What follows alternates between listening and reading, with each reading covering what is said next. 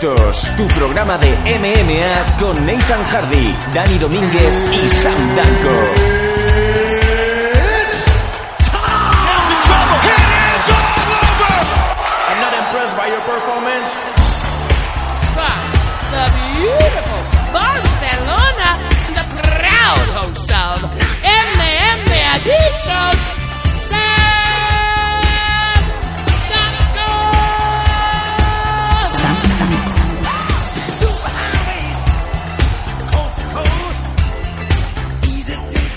Sobre el pecho, va a sacar la lengua. Ha ganado, ha ganado este hombre Undertaker, ha ganado Undertaker. Atención, porque 15 victorias consecutivas en WrestleMania, pues ha conseguido vencer en 15 ocasiones. Se lo merece este hombre, es uno de los iconos principales, uno de los iconos principales de la WWE. Ahí tenemos Undertaker. Undertaker, ¿sabe lo que te decimos? ¡Viva la madre que te parió, Undertaker! ¡Viva la madre que te parió, Undertaker! ¿Cómo te queremos? ¿Cómo te queremos, Undertaker? Undertaker, más enterrador que nunca.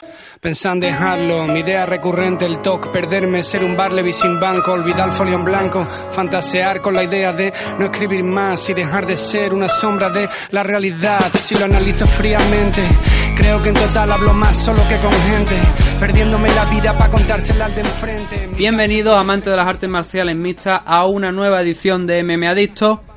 Esta semana toca la número 246 y tenemos algún que otro tema interesante.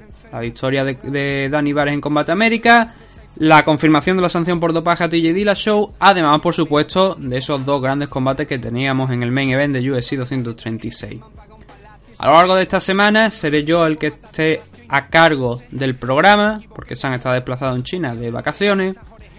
Y obviamente no quiero dejar a la gente sin su dosis semanal por ese apoyo que nos brindan a través tanto de Evo Premium como de Patreon.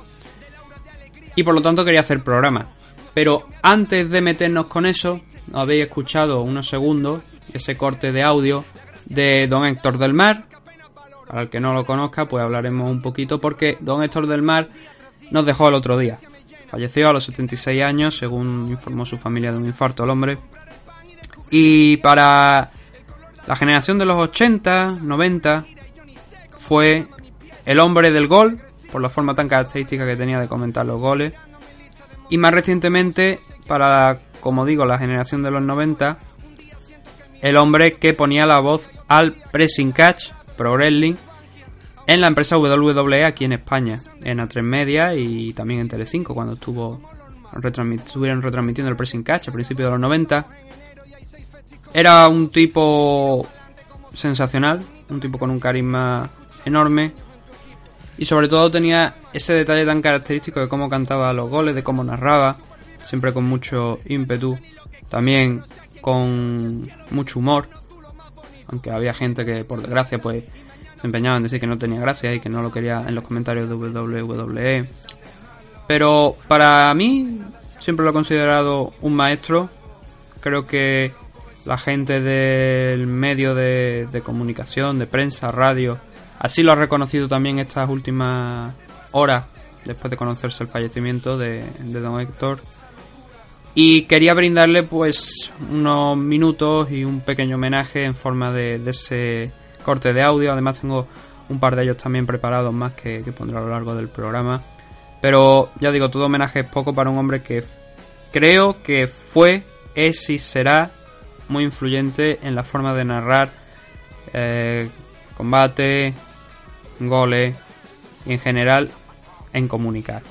Así que allá donde esté Don Héctor del Mar, un abrazo y que sepas que dejaste una huella muy importante y que así intentaremos también transmitírselo a las nuevas generaciones.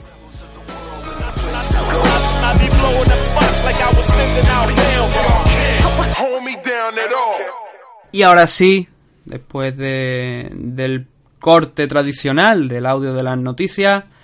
Hablaremos de Dani Bare, TJ Dilla Show y alguna otra cosa que vaya saliendo por ahí. Así que no os despeguéis porque empezamos ya. Noticias. Noticias. Vamos ya con las noticias que vamos a comentar en este me ha dicho 246. Hoy esto va a ser un poco como un programa que yo suelo ver, que es el World Room de Owen Schroyer en Infowars, sin la parte política, obviamente.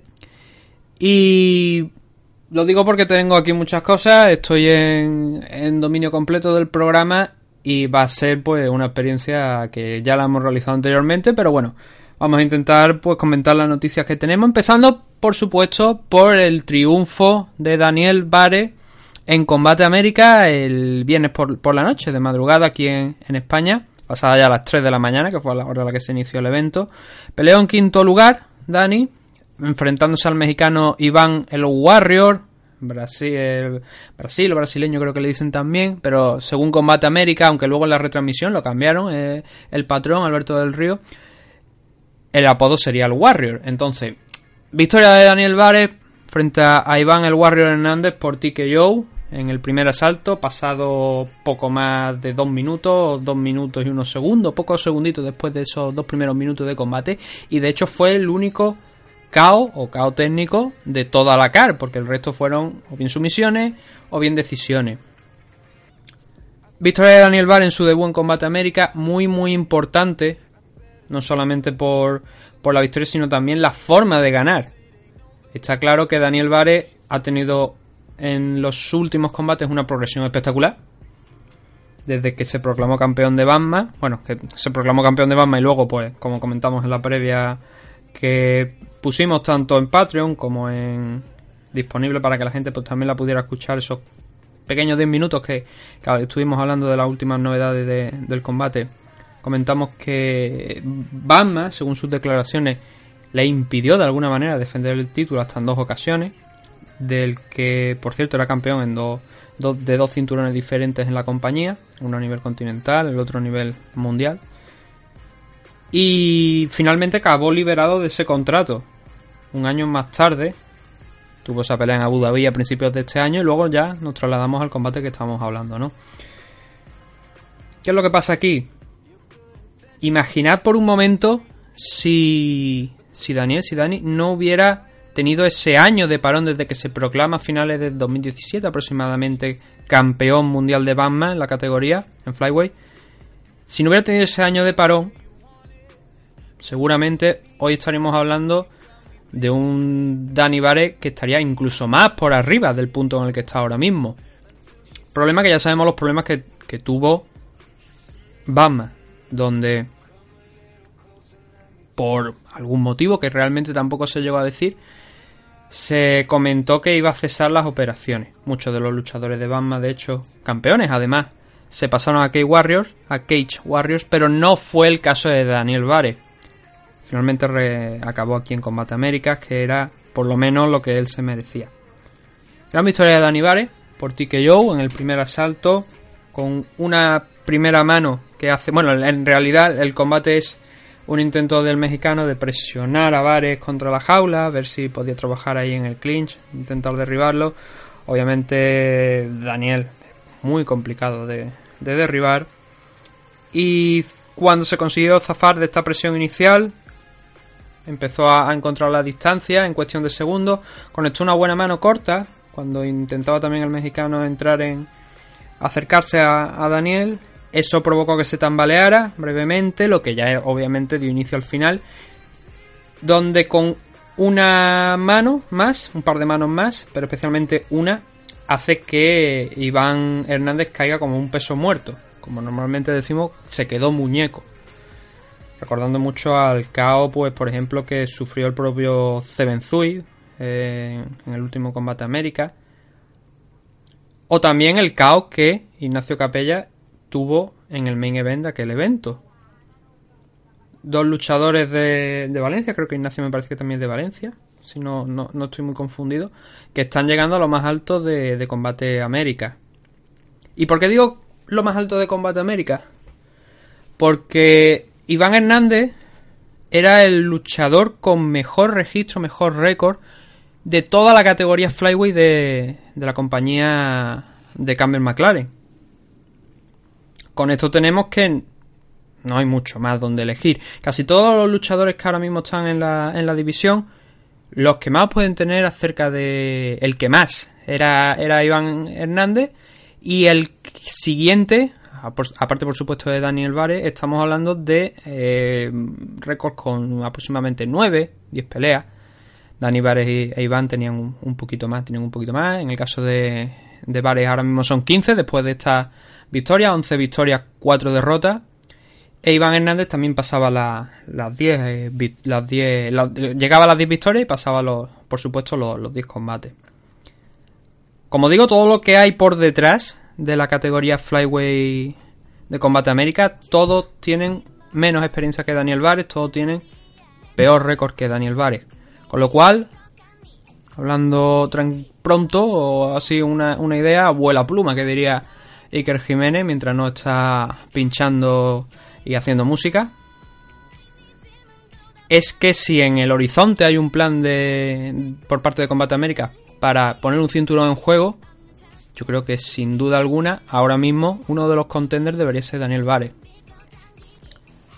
De hecho, el propio Daniel, en algunas entrevistas previas al evento, dijo que su idea era llegar lo más rápido posible al cinturón. Veremos si eso finalmente se realiza, pero ya digo que en la situación actual, un luchador que viene con cinco victorias consecutivas, que ha debutado en combate en la compañía, derrotando al luchador que tenía mejor récord en la categoría, en la división Flyway, es de recibo, es lógico que se vea disputando un título cuando se decida ponerlo en juego. Hay un detalle interesante de la victoria que no he comentado antes, pero que sí que lo hice en la previa y creo que es bastante interesante porque estamos hablando de, una victoria por KO.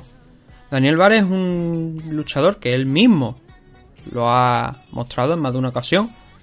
Pesa en torno a los 65 kilos aproximadamente. En alguna publicación de Instagram, de su Instagram, de su perfil, así lo había él comentado y hecho público. Y está peleando en la categoría Flyweight, que son varios kilos por debajo de ese peso. Entonces hace un corte bastante grande desde un par de categorías superiores hasta la división Flyweight. Creo que a nadie le sorprende si hablamos de que un luchador que pese más, que sea más grande, obviamente tiene más fortaleza física, más potencia en las manos que otros luchadores que, que pesen menos, ¿no? En la categoría de peso.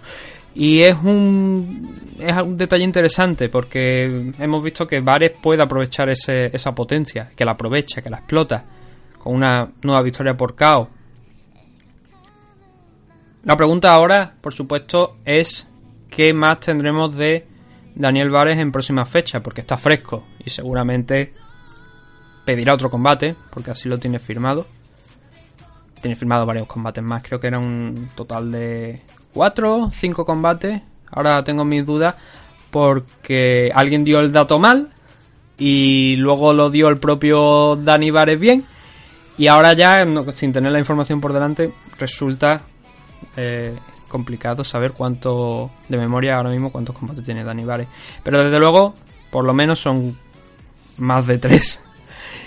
Y tenemos que esperar a ver qué es lo que sale en próximas fechas.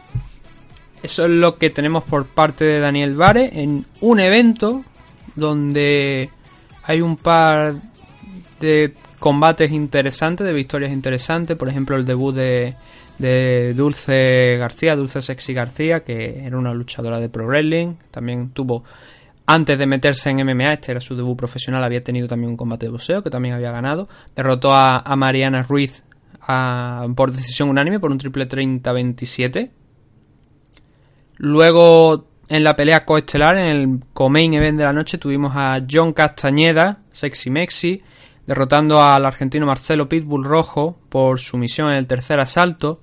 Luego tuvo lo que considero que es un gesto bastante feo por parte de, de Castañeda, en el que nada más hacer rendirse a Rojo, se levantó y e imitó la, la, clásica celebración que suele hacer el Pitbull de, del Velociraptor, como si fuera un dinosaurio. Pues la imitó, obviamente no tuvo gracia ninguna. Sobre todo cuando el día anterior no habías dado el peso y habías tenido que hacer el 30% de tu bolsa. Y lo peor de, de, la imagen es que cuando Marcelo se levanta, eh, creo que todavía algo perjudicado por la sumisión, pero también consciente de lo que estaba pasando. De hecho, se quitó a, alguien de la organización, que no sé, ahora no recuerdo si fue exactamente el árbitro, pero alguien, alguien de la organización que vino o, de, o del staff eh, intentó pararlo brevemente y él lo empujó, se lo apartó de en medio y fue a por Castañeda. Y Castañeda, bueno, le, le dio la mano Marcelo, pero Castañeda no quería saber nada del tema. Cuando lo vio venir, empezó a huir sí que le llegó a dar la mano, pero salió, salió. No quería tener nada que ver absolutamente con, Marcelo, en lo que ya digo que fue un, un, feo gesto por parte de, Castañeda. Sobre todo cuando, repito, y creo que es lo importante, el día anterior había fallado el peso por varias libras, ¿no?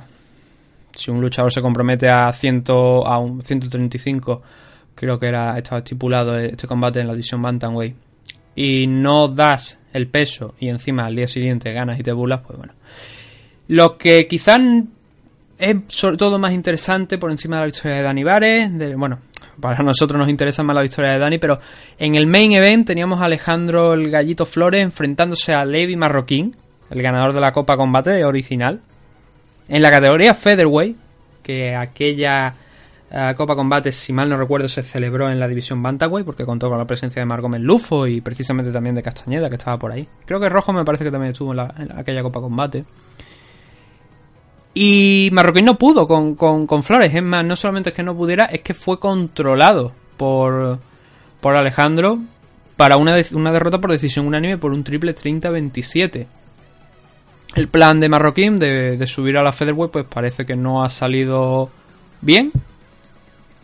Que también Flores, ah, lo hemos visto anteriormente en la, en.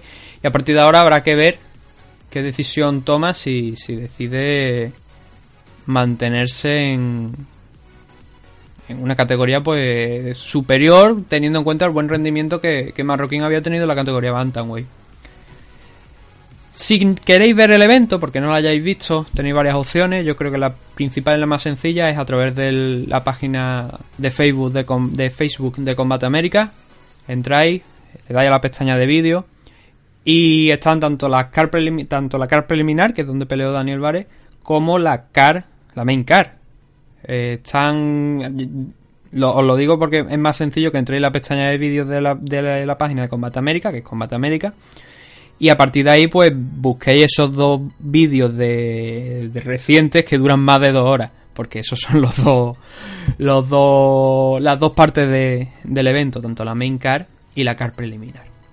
Nuestra enhorabuena desde todo el equipo de DMM Adicto para Dani Vare para el Training Uni de Valencia y para Titín también, porque como habíamos dicho en la previa, forman un equipo espectacular. Los éxitos de uno son también los éxitos del otro, porque eh, al final es, quien entrena, ambos entrenan juntos, es su entrenador y todos los éxitos que tenga que tenga Dani también forman parte de del Training Uni y de Titín, así que nuestra enhorabuena a los dos y a seguir creciendo porque mm, está a un buen nivel. ahora mismo cualquier cosa que le echen por delante en Combate América eh, se lo pondría complicado al rival que le pongan por delante. Y lo que he dicho, que ahora mismo está en la posición más alta y es el luchador más experimentado de toda la división. Una división en la que también, por supuesto, está Oscar Suárez, que a final de mes vuelve a pelear. Nosotros vamos a cerrar este tema aquí sacar los papeles de este, de este tema. Y vamos a pasar al segundo de, de los temas que quería tratar hoy, que es la sanción por dopaje de DJ Dilla Show. Aunque bien visto, antes de pasar a esa, a esa noticia, lo que vamos a hacer va a ser escuchar las palabras del propio Dani Vare eh, tras la victoria en Combate América y cuando volvamos sí que pasaremos a tratar el tema de Dilla Show.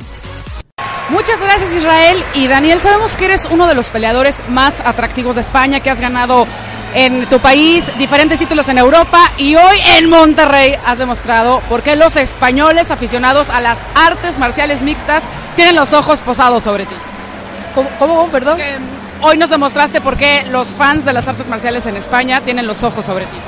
A ver, yo estoy muy contento de haber firmado este nuevo contrato para entrar en Combate Américas y espero luchar por el título porque sería mi sueño. Ahora, nueve de tus once victorias a nivel profesional han sido por nocaut o sumisión. Eso habla que eres excelente. Sí, siempre intento acabar las peleas antes del tiempo para no dejar en manos de los jueces, pero como va sucediendo.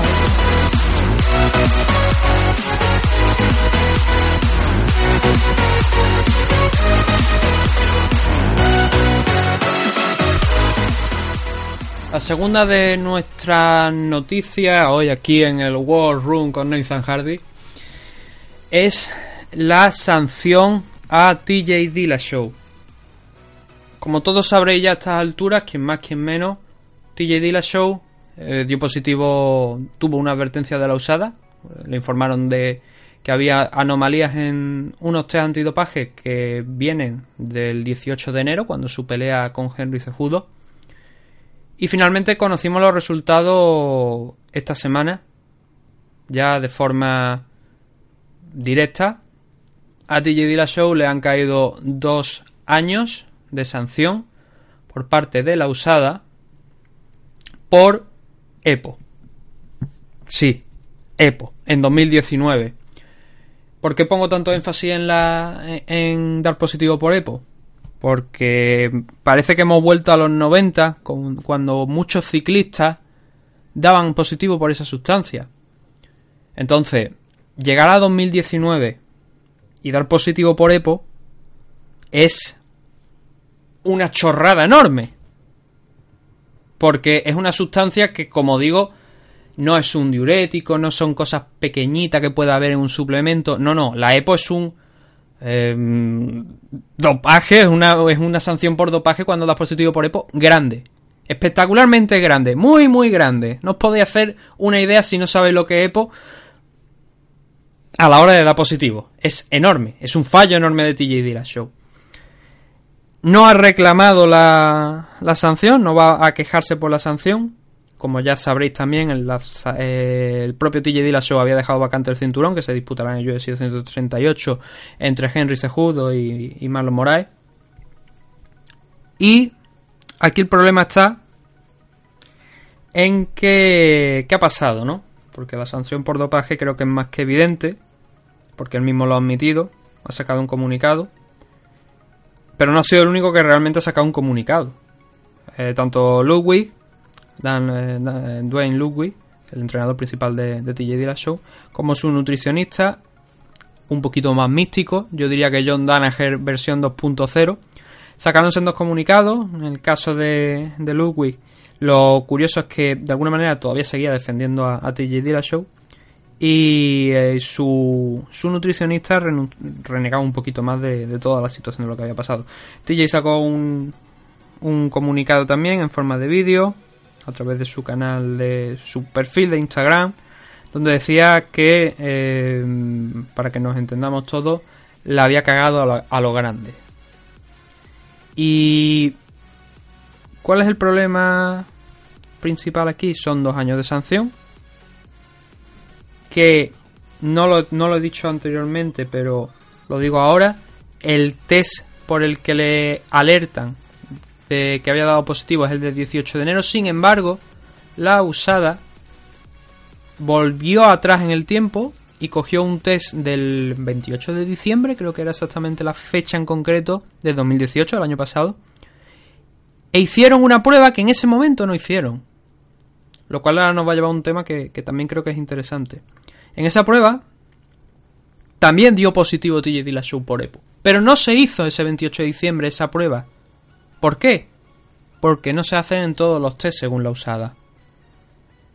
Claro, hoy mismo, bueno, hoy mismo, eh, en el día de ayer creo que fue exactamente cuando se, dio a, conocer eh, Novitsky, eh, jefe, jefecillo del tema de las comisiones, y la usada dijo que se iban a realizar pruebas por EPO a todos los test de los que aún eh, em, guardaran una muestra, porque en el caso de que esos test vuelvan también con positivo por EPO, se consideraría otra violación más de la, de la política antisustancias dopaje de la usada y obviamente al ser otra sanción eso podría conllevar un castigo incluso mayor.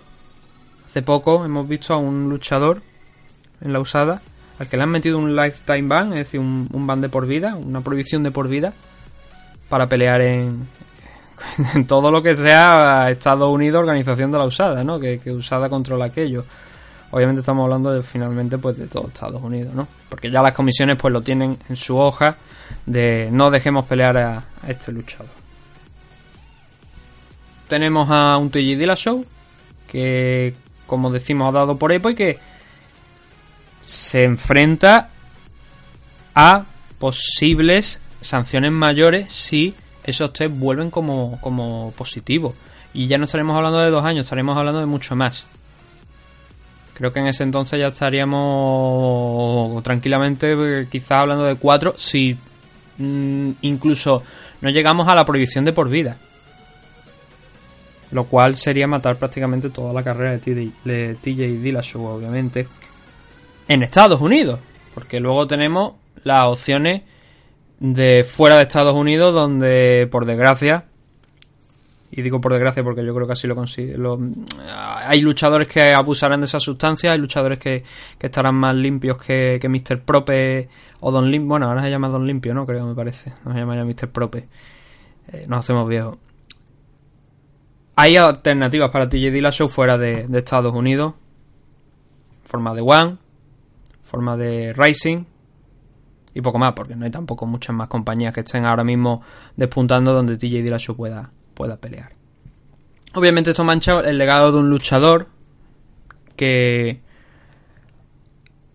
llegó con fuerza porque pasó por el Ultimate Fighter donde no triunfó, no llegó a ganar su edición, si mal no, no, no, recuerdo ahora mismo, pero que luego supo coger... eh, un estado de forma, ir evolucionando, separarse del Team Alpha Male, que por cierto ha hecho acusaciones muy duras a todo el mundo, en especial Cody Garbrandt, diciendo que esto incluso podía venir de más lejos, lo cual posiblemente haya desembocado también la, la posible investigación adicional por parte de Novitsky y de la usada sobre los test anteriores, por si acaso hubiera una violación aún mayor de la política, como, como he explicado antes.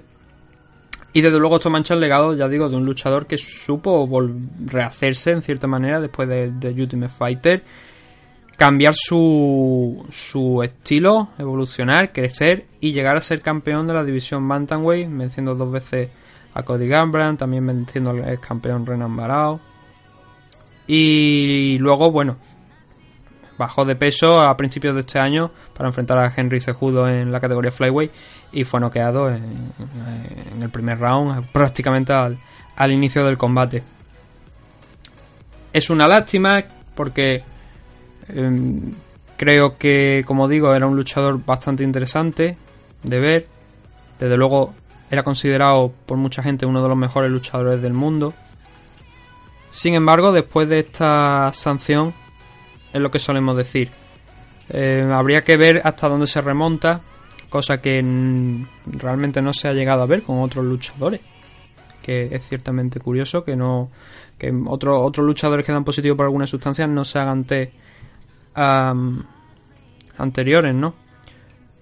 Pero el tema está en el que hay un debate enorme de si esto obviamente daña su legado, yo creo que eso no lo discute nadie, pero si podrá restaurarlo de alguna manera cuando vuelva.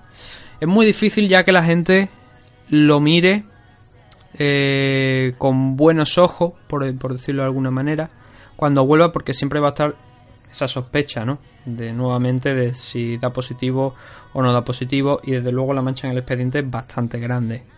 Todavía joven, tiene carrera por delante cuando pasen esos dos años, pero también son es bastante tiempo para sobre todo para un luchador profesional y va a ser complicado.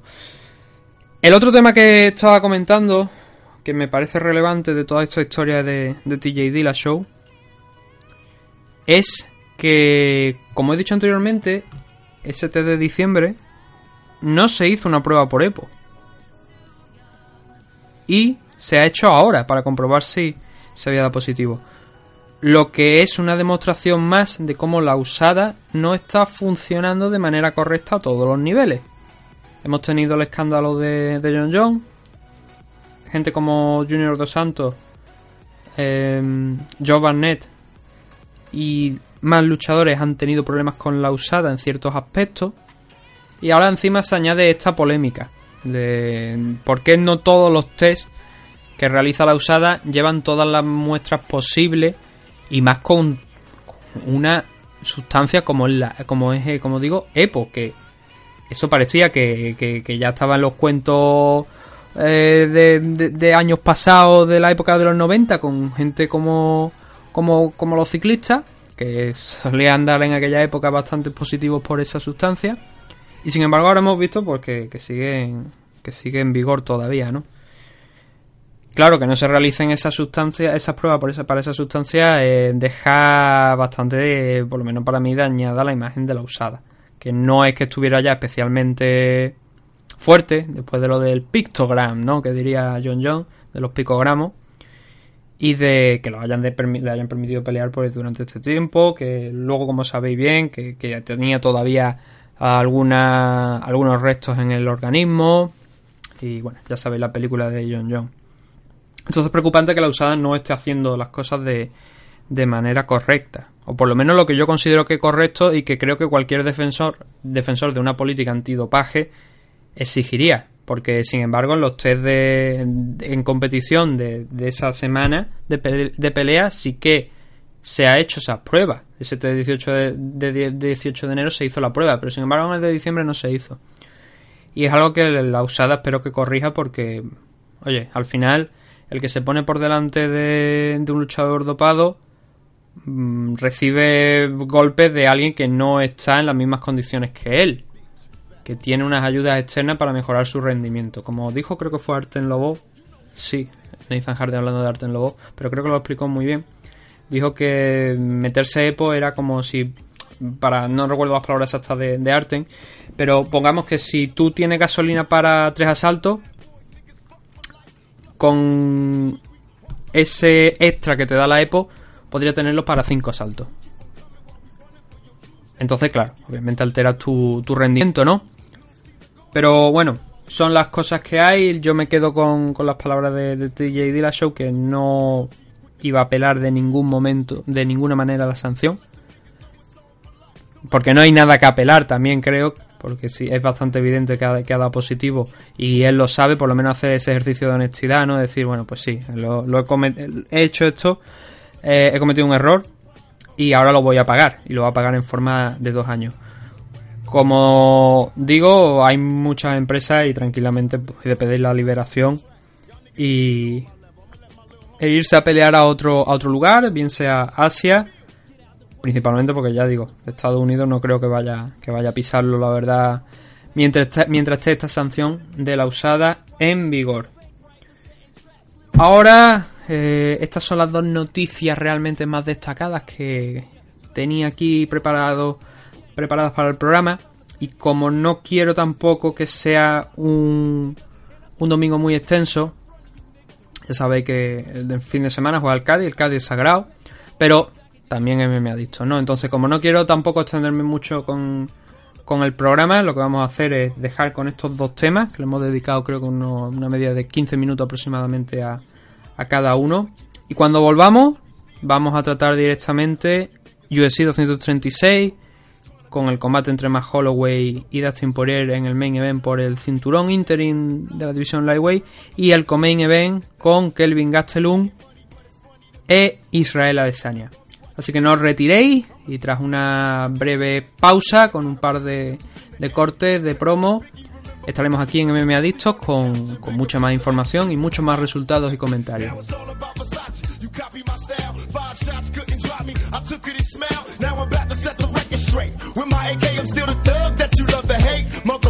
I from NEW jurors with plenty murders occurs. No point to commas, we bring the drama to all you heard. Now check the scenario. Little C's, I bring you fake G's to your knees. Copping pleases these scenario. Little Kim is you coked up or doped up. Little junior wop a click smoked up. What the fuck is you stupid? I take money crashing and mashing through Brooklyn. With my click looting, shooting at police your block. With 15 shot, cock lock to your knot. Outlaw mafia click, moving up another notch. In your box top spots, get mopped and dropped. All your fake ass East Coast props brainstormed and locked. Use a beat biter, a pop style taker. I tell you to your face, you ain't shit but a faker. So for the Ya nos conoces, ya nos disfrutas. Ahora es hora de interactuar con nosotros. Oh my god, what the fuck? What the fuck? Síguenos en Twitter en arroba losdanco, también en facebook.com barra losdanco o contacta con nosotros en el correo hotmail.com. Estáis muy enfermos, oyentes de los Dan. Me está poniendo la perra esta, vamos, que le iba a susurrar en el oído, vamos, te iba a pegar una follada ahora mismo, mía, que te ibas a acordar toda tu puta vida. Nadie te ha Los Dan, humor fino, corto fino que te pone a soñar. Vamos, te voy a dar el bajón. Háblame de tu nuevo libro. What the fuck? Touch him up. Good luck. ¿Te gustan las MMA? En MM Adictos te escuchamos. Queremos muchas preguntas. Preguntarnos chorradas también, da igual. Escríbenos en mmadictos.gmail.com o bien en nuestras redes sociales, arroba mmadictos.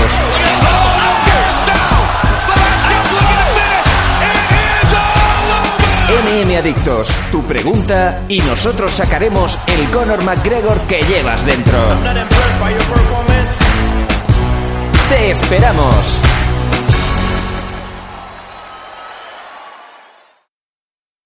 Y el balón trata de dominarlo. 38 minutos de juego por nuestro cronómetro, venciendo 11 a 1 España. Ahí está de primera. Vamos, Víctor. Víctor controla. Entrega para Sanz. Ahí se lleva Víctor. Víctor es encalillado. Balón que Ramira. Remata. Gol, gol, gol, gol,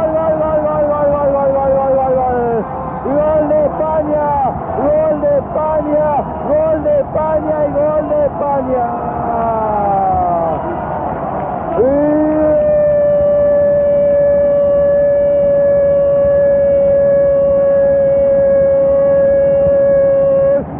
España, gol de España y gol de los machos españoles, España, España, España, España, España, viva España, viva España, amigos oyentes, increíble, señor el autor del santo, amigos oyentes, señor el autor del santo, el señor del fútbol español, Juan Antonio, señor, señor, señor.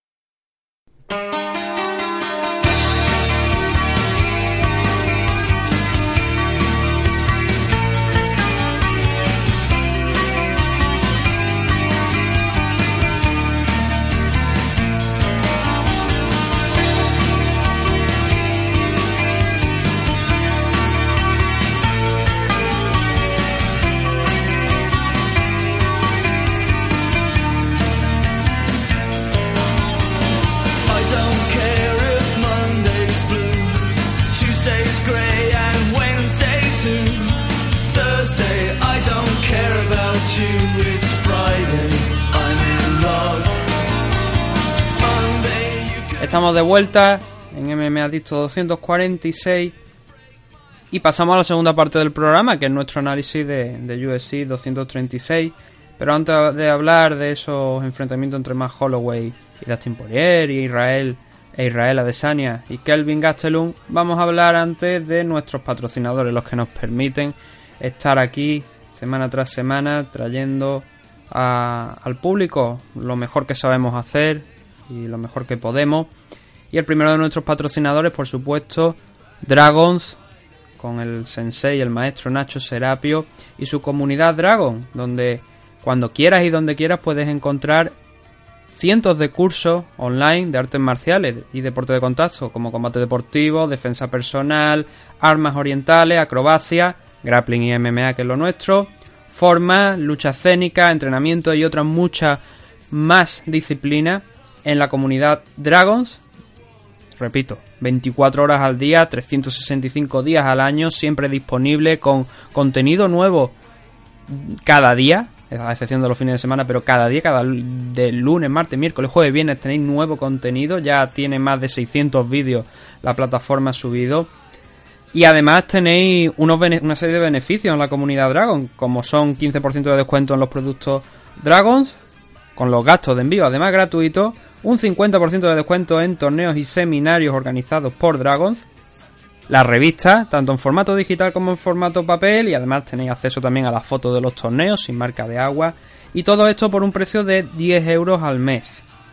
Así que ya sabéis, Por 10 euros al mes podéis tener acceso a todo este contenido que acabo, acabo de nombrar y, lo importante, sin compromiso de permanencia.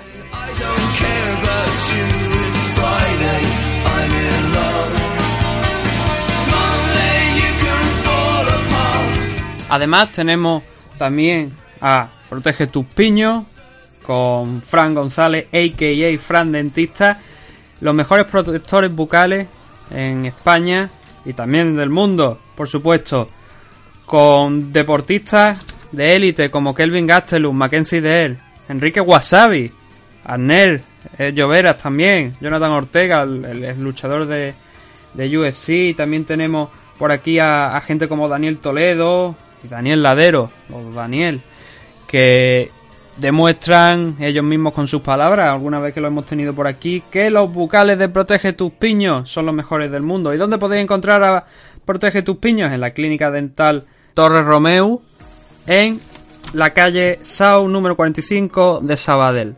Protege tus piños, que a tu edad los dientes ya no crecen.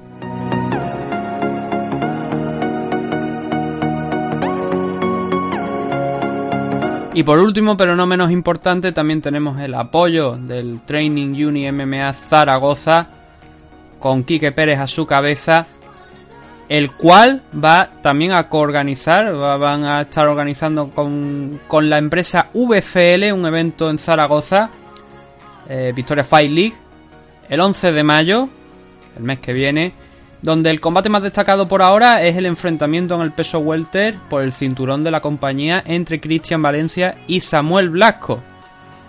Seguro que en las próximas semanas tendremos por aquí a alguien del Training Unit para que nos explique un poco de pues, cómo va a ir este evento. Pero a falta de un mes, pues todavía iremos planeando para tener un poquito más de información. Pero el Training Unit de Zaragoza, demostrando que está a la vanguardia, con muchos competidores aquí en territorio nacional compitiendo y ganando. Y ahora el premio, por ejemplo, le llega a Jan Blasco con esa oportunidad por el título de Victoria Fight League. Training Uni Zaragoza. Preguntad en su Facebook, Uni MMA Zaragoza. O también a Quique Pérez en Facebook, que lo encontraréis y os dará toda la información al respecto de cómo uniros a un gran gimnasio y a un gran equipo.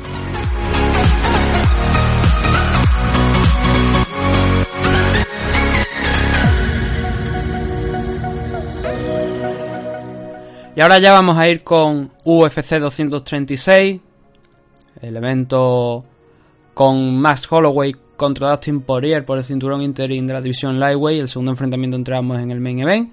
Antes recordaros que si queréis más MMA Adictos podéis suscribiros a Patreon, patreon.com barra MMAdictos y también podéis encontrarnos en en iVoox, además de Spotify, iTunes, por supuesto, todas estas plataformas de podcasting. Si ponéis MMA Adictos, en la gran mayoría os saldremos. Pero también en iVoox tenéis los, los audios de, adicionales también de la semana. Podéis suscribir tanto a Patreon como, como a iVoox, donde hay contenido diferente entre uno y otro. El de Patreon obviamente es mucho más amplio, en forma de MMA Fight Selection, los blogs cuando se han ido a eventos como FL y, o por ejemplo en el último evento de, de Mediterranean MMA Fight del mes pasado donde pudimos bueno Sam grabó eh, ese main event entre Jan Blasco y, Mohamed Yazdal desde su posición en el en la en, en el recinto, pero la verdad es que se veía bastante bien. Así que si queréis suscribiros y apoyarnos, que es realmente la,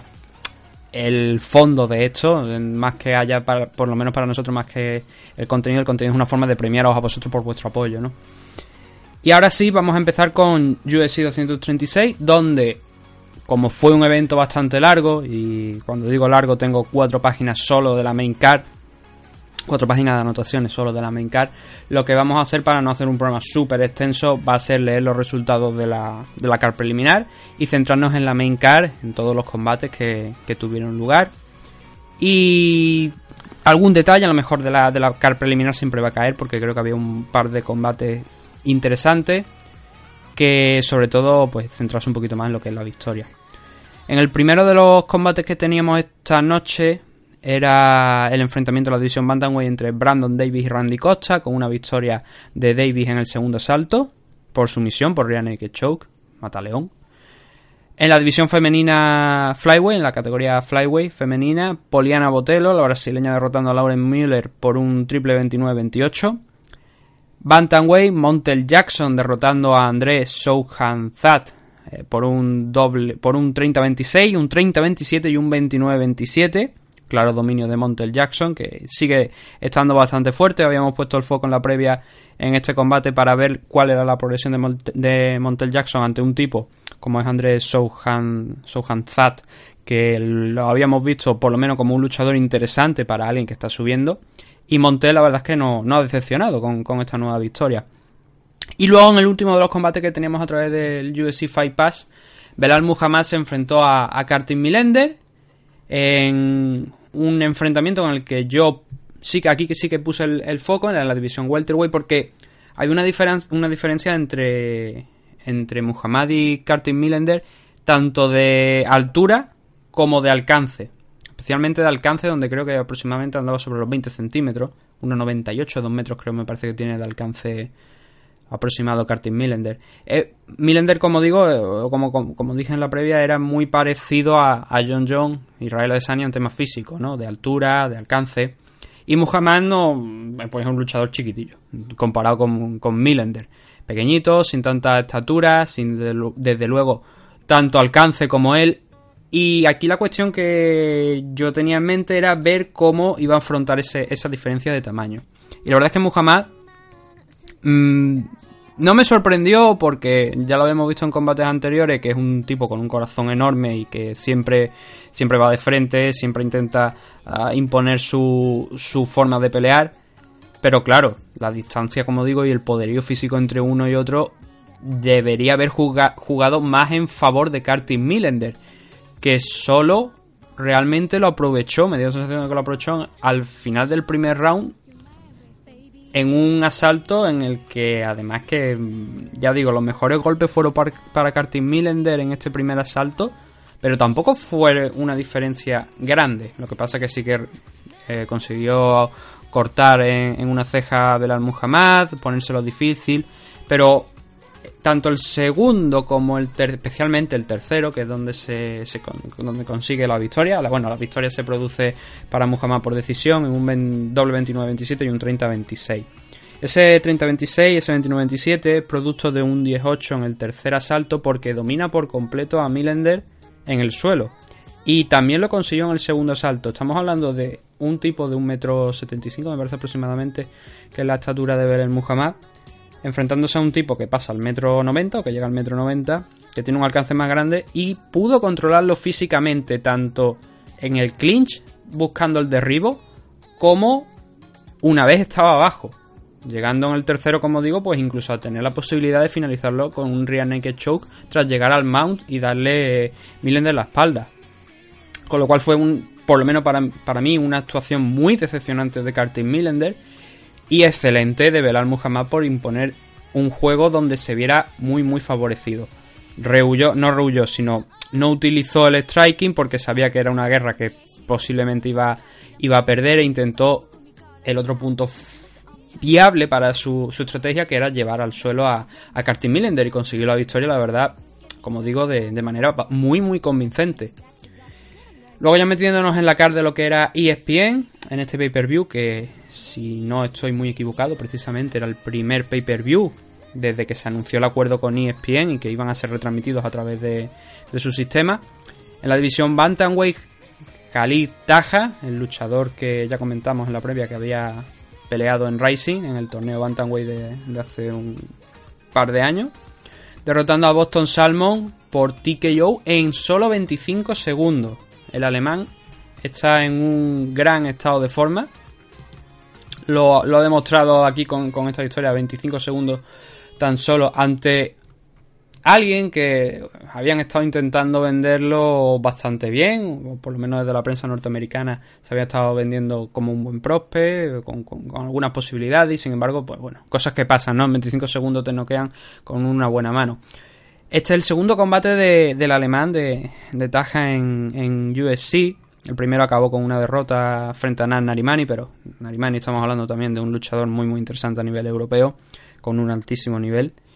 Y desde luego aquí tenía una buena prueba taja para ver si podía justificar esa firma por la compañía y la verdad es que haberse impuesto a, Boston Salmon en, en menos de 30 segundos, en 25 segundos, es una buena carta de presentación ya, no porque es su segunda pelea, pero sí que es una buena manera de remontar después del, del enfrentamiento contra, contra Narimani. Se sitúa ahora mismo con un 13-2 de récord, así que sigue progresando el alemán y vamos a ver si, si, si puede seguir ¿no? con este nivel tan, tan bueno que está ofreciendo y tenemos más luchadores europeos allí en, en UFC triunfando en América. El siguiente combate era también en la división welterweight, eh, Matt Griffin eh, derrotando a Selin y Madayev, que estaba haciendo aquí su debut en, en UFC por una decisión mayoritaria, un doble 29-27 y un 28-28. Hay que decir que en este combate, que era un combate muy importante para Matt Griffin, porque estaba en una posición complicada después de, lo- de los últimos combates que había tenido, le fue retirado un punto a, a Imadayev, no hubiera cambiado el resultado, en, tanto que fue una victoria para Matt Griffin, si que hubiera cambiado el resultado, habría sido, en vez de una decisión mayoritaria, habría sido una, una split decision, porque el último 28-28 con un punto eh, de menos, se entiende que era un 29-28 a favor de, de Celine. Y, y desde luego ya es, lo que, es lo que estoy diciendo, necesitaba la visión de Matt Griffin y así la ha encontrado. Luego en la división Flyway, Alessandre Pantoja derrotando a Wilson Reis. Y me estoy poniendo en duda. No, no, sí, era exactamente este, este enfrentamiento. Ambos en la parte alta de la categoría Flyway, entre los primeros rankeados. Y era un combate, pues como digo, que no se sabe muy bien lo que va a pasar ahora mismo con la, con la división Flyway, ¿no? Se sabe que la situación está ahí, que sí, que hay un plan para cerrarla, un plan para que desaparezca, que no acabamos realmente de ver porque estamos viendo varias peleas ahí. Y una de las que teníamos era esta, Alexander Pantoja contra Wilson Ray. Derrota de, de Wilson Ray por TKO, victoria de, de Pantoja, en apenas 3 minutos, no llegó a los 3 minutos. Y una buena forma, desde luego, para, para Pantoja de cerrar de momento, ¿no? No sabemos si la puerta de, de lo que es la división Flyway volverá a abrirse para todos estos luchadores. Pero es una buena forma, desde luego, de cerrar su participación en la categoría Flyway. Y para Wilson Ray es un, una oportunidad desperdiciada de haber eh, pues tenido la misma oportunidad que Alexander Pantoja, ¿no? Una victoria aquí, pues seguramente le habría enganchado a una categoría Bantamweight en una posición más que respetable, pero bueno. El que no coge las peleas no las pierde, desde luego. Y aunque Wilson Ray estaba por encima eh, de Alexander Pantoja, las derrotas pues pueden pasar en cualquier momento. Y ya cerrando sacar preliminar de la de, de este UFC 236 en la categoría Lightweight, Matt Frebola imponiéndose a Jalin Turner por una decisión unánime, un triple 30-27.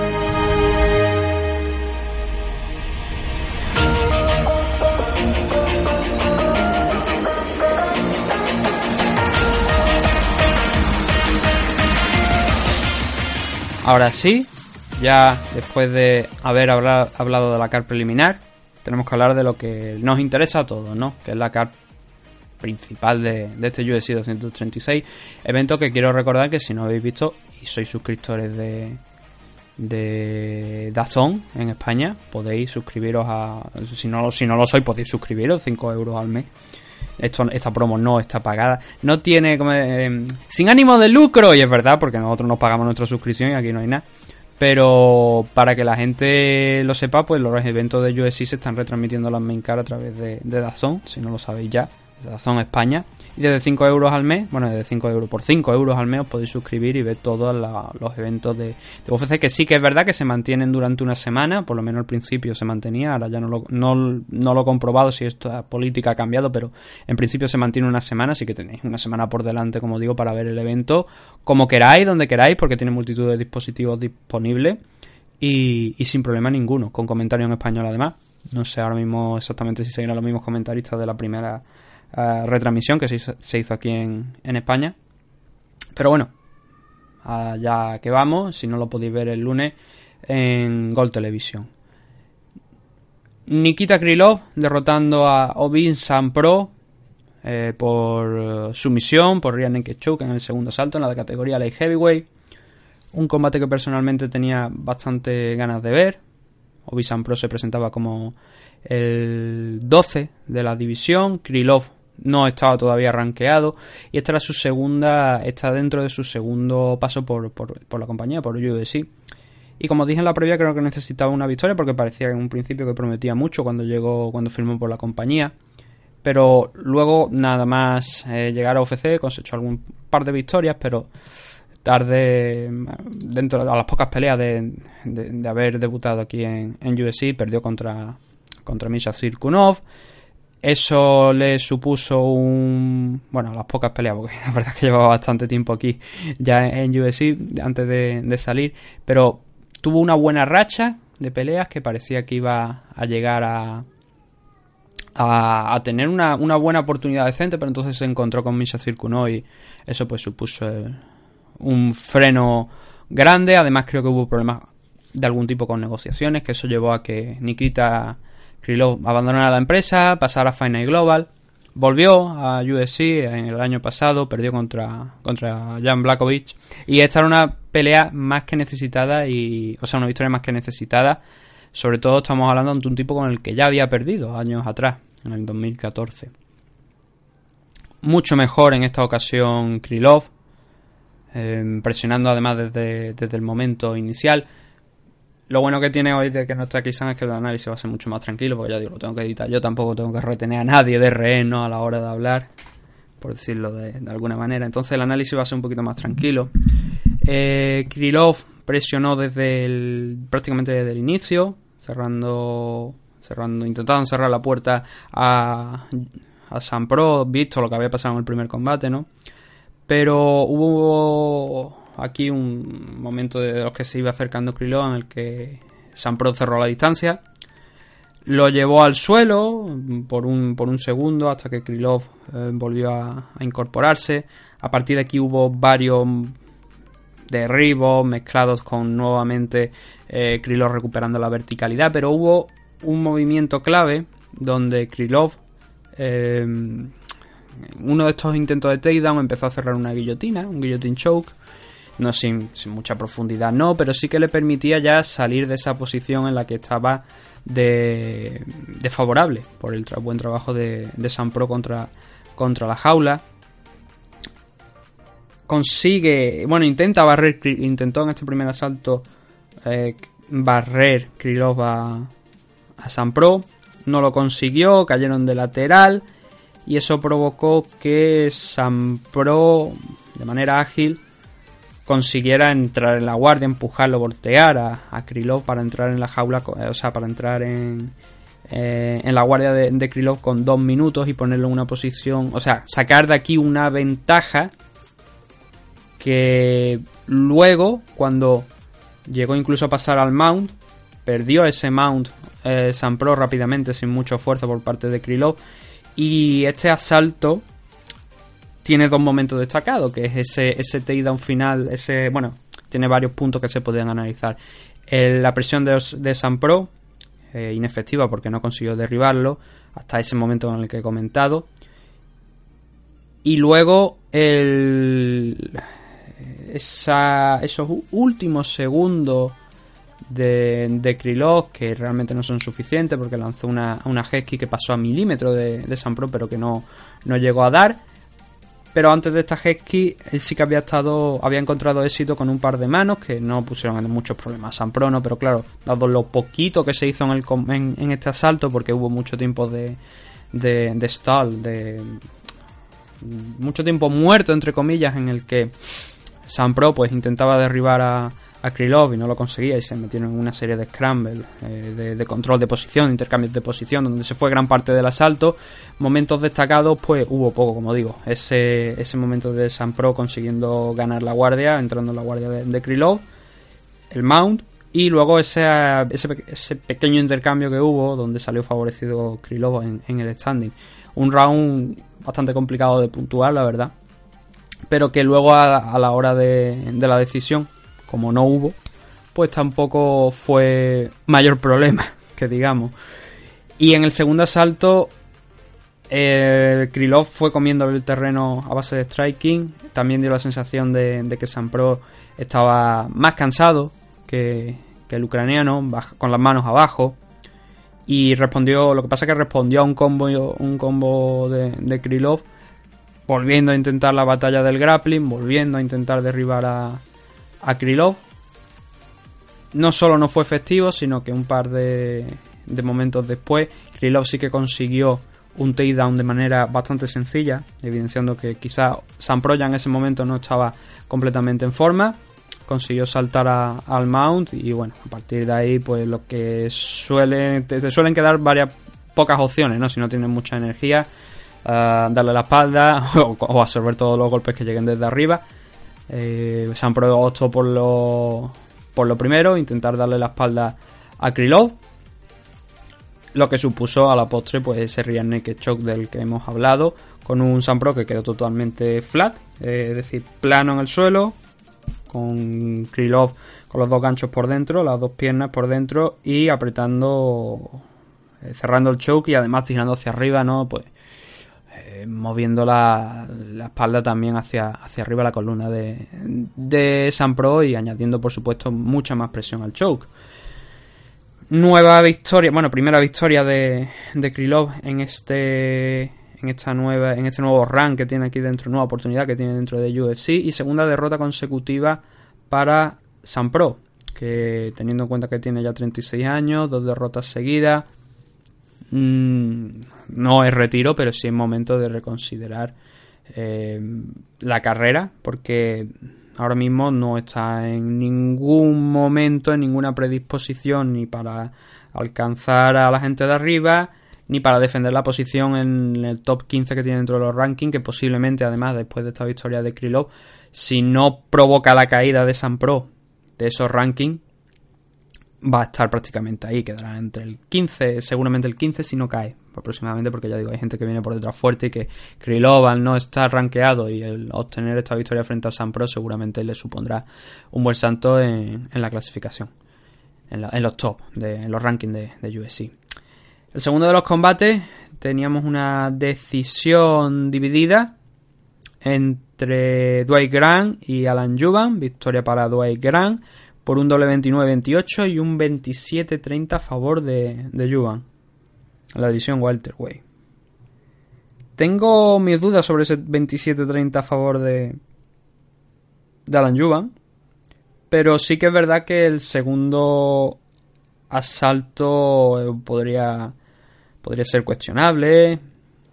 El tercero pienso que es bastante probable que lo ganara a Juvan por lo que por lo que se vio. Tampoco no hubo mucho.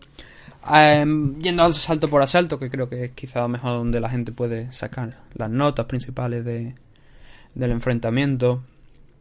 Em, Juvan desde más que yendo de asalto por asalto yo creo que Juvan en ningún momento del combate encontró la distancia. Eh, su esquina le estaba gritando que tenía que se ciñera al game plan. Pero creo que era un game plan que estaba demostrándose que no era efectivo. Entonces hay un momento donde el game plan, si no es efectivo, tienes tus dudas, porque yo creo que de- en la esquina de, de Juvan tenía que haber serias dudas después de ese segundo salto sobre si estaba perdiendo por un 2-0 o por un... Hablo de asalto, ¿no? Obviamente por un 29-18, o, o sea, un 20-18 o un... o había empatado el, el combate a un 19-19 tras ese segundo asalto creo que se deberían haber planteado serias dudas. Entonces, mandarlo a, a a, pelear en ese tercer asalto con la misma estrategia era un poquito complicado. Porque además que en el tercer asalto es que no vi prácticamente nada personal.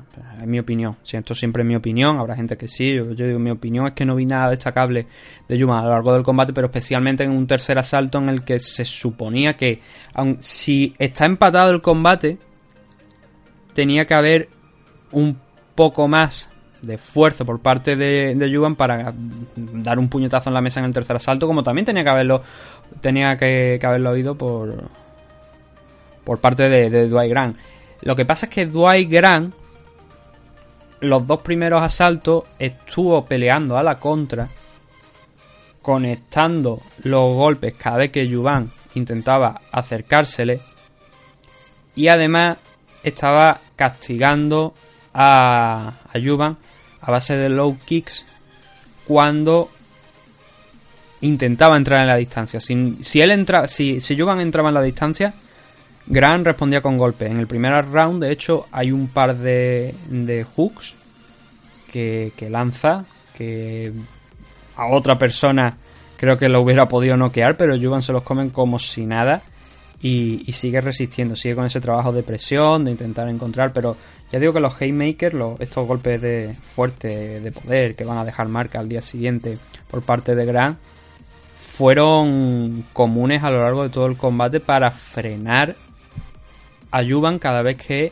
entraba en, su distancia de golpeo y eh, podía llegar a hacer daño. Entonces lo mantenía a raya con las Lesky y cuando y lo castigaba cuando, cuando entraba en, en esta palabra tan de moda, ¿no? Que se dice lo del pocket, cuando entraba en una distancia de golpeo mm, en donde ya podía Juvan empezar a trabajar, ¿no? Eso fue en el primero, en el segundo eh, fue exactamente lo mismo.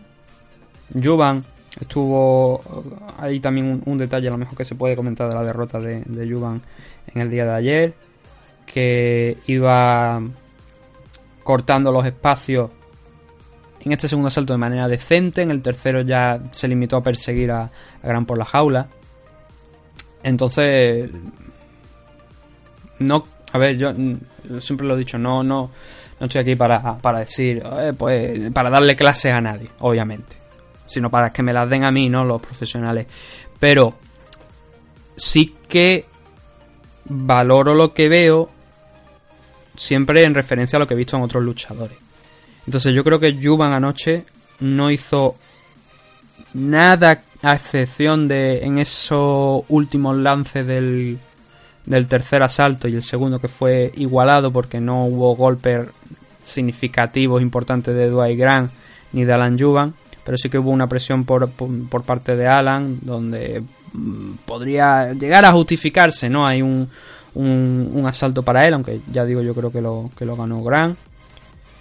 Y buscó un milagro en los 15 segundos finales del, del combate Jovan, pero no lo encontró porque, bueno, consiguió ah, ganar la espalda, ver si podía cerrar un choke en aproximadamente 20 segundos, pero se le fue y no, no consiguió nada, la verdad, sacar, no consiguió sacar nada de ahí, pero creo que el problema estaba en la estrategia y en una constante donde si no estás llegando a puntuar, no estás conectando manos, no estás uh, utilizando tu grappling para intentar controlar la situación, llevar a tu rival al suelo, no estás siendo efectivo, a resumidas cuentas, tienes que empezar a dejar el game plan, el game plan eh, e ir un poco a a intentar salirte de él y dejar las manos ir. O dejar las manos ir o intentar derribar a tu rival y trabajar en el suelo. No me dio la sensación en ningún momento, bueno, fue el peor combate la verdad de, de estos de los que de los que hubo en la main card, pero no me dio la sensación en ningún momento de, de urgencia por, pa- por parte de Juvan, que yo creo que debería haber sido mayor, sobre todo desde que en ese primer asalto vimos como a la contra uh, Graham casi le pone la cabeza en la otra punta del mapa, ¿no? Decepcionante Alan Juvan para mi punto de vista, yo la verdad el 27-30 es algo que no entiendo, no entiendo que cómo se le puede dar 27-30 a un luchador que pues prácticamente ha hecho muy poco. Y quizás hablar de muy poco es incluso ir más allá. Y aunque Dwayne Grant también hizo poco sí que lo hizo bien a la hora de frenar los avances de Juvan y eso creo que es lo que le, le valió la victoria finalmente a, a Dwight más por encima de, de eso, ¿no? De, que hicieran un buen combate, porque ninguno de los dos hizo un buen combate, pero claro, los pequeños detalles en combates tan complicados, tan, entre comillas, malos, son importantes. Y ahí es donde creo que Dwight Grant consiguió esa victoria de frente, frente a la Juvan en, en, la noche de ayer. El siguiente de los combates, eh, Cal enfrentándose a Eric Anders y arrancándole una decisión unánime muy muy clara, un triple 30-26 que yo creo que incluso podría haber sido un 30-25 dependiendo de lo que quisiéramos puntuar en el segundo asalto, porque hubo hasta cuatro knockdowns de Roundtree en el segundo asalto. Roundtree viene de hacer un training camp en Tailandia un training camp que nada más iniciar el combate se demostró que lo había aprovechado de manera excelente. Es un luchador totalmente nuevo, es un stance de Muay Thai donde incluso la pierna delantera vemos cómo va rebotando contra el suelo, la va levantando, la va ah, levantando y bajando constantemente, sembrando pues dudas siempre ante su rival. Y además, el primer detalle ya que vimos prácticamente al inicio del combate fueron unas Lesky que dice. Cualquiera dice. Son muy duras, son muy, son muy duras. Y es un, es un arma que hasta ahora Khalil Roundtree no había estado exhibiendo porque es un noqueador.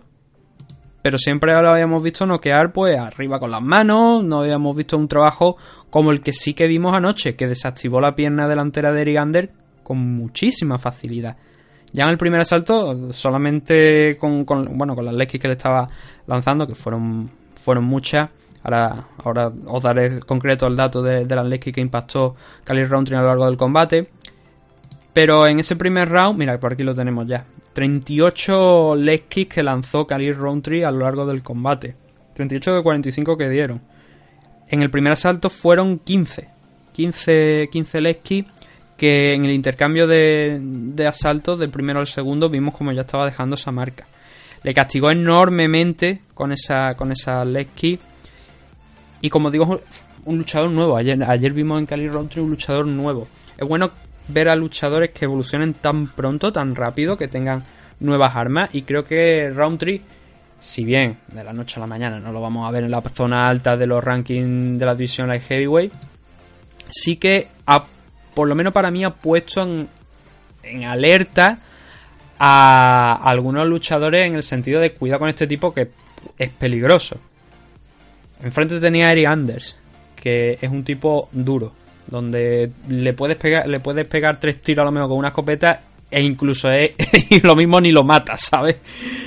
Porque en el segundo asalto vimos como ya un Roundtree totalmente en control de la pelea, habiendo desactivado el movimiento de, de Eric Anders,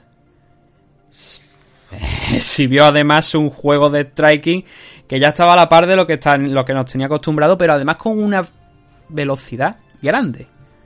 Y entonces, como digo, en el cuarto asalto esa velocidad y ese buen hacer que había tenido en el primer asalto, desactivando el movimiento de, de Eriander, le sirvió para en este segundo round noquear hasta cuatro veces, no, cuatro knockdowns, knockout de knockout total, sino knockdowns, cuatro veces a uh, Eriander a lo largo de, del asalto. ¿Cuál es el problema aquí? Aparte de lo que he dicho antes de, o sea, ¿por qué no finaliza la pelea?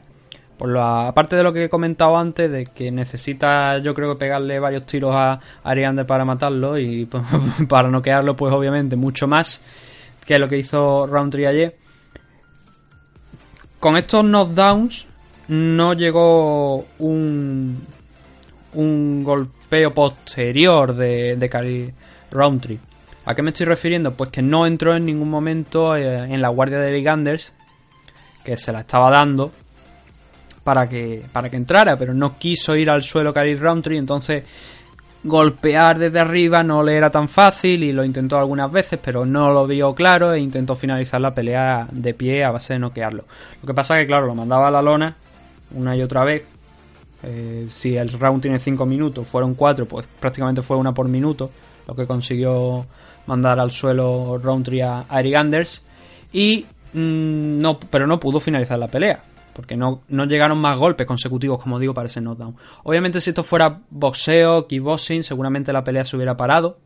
Bueno, obviamente por caos técnico se hubiera parado después de la tercera caída, ¿no? Pero me refiero que quizás después de la segunda automáticamente se hubiera dado por terminado el combate. Hay para mí una responsabilidad importante por parte de la esquina de, de Eric Anders que he estado debatiendo con algunas personas aquí en, Twitter que, hombre, es verdad que no se está acostumbrado a, ver que una esquina tire la toalla, ¿no? Eh, en contra de su luchador. Pero yo creo que dado el castigo que estaba recibiendo Eric Anders, cuatro knockdowns consecutivos, ahorrarle algo de daño tampoco hubiera estado de más.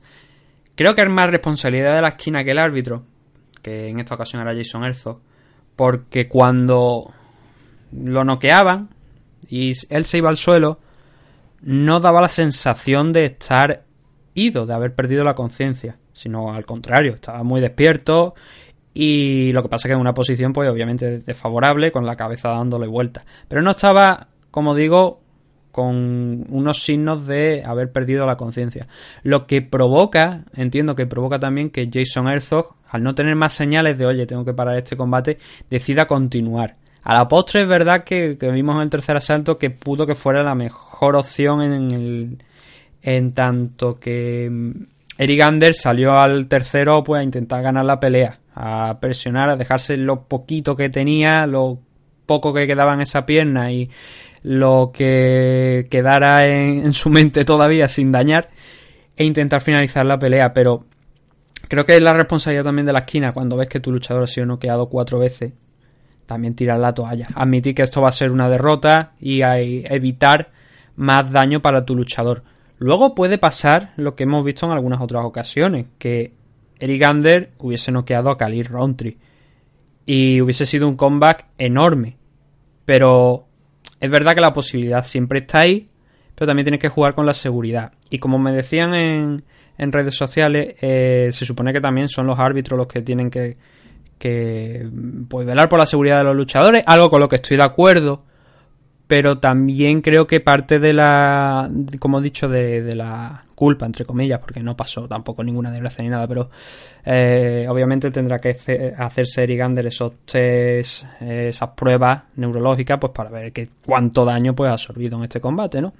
que hablando de absorber daño, ahora ya con los dos combates de, del Main Event y del Main Event, ya sí que ha habido daño para, para prácticamente casi toda el resto de luchadores de la CAR.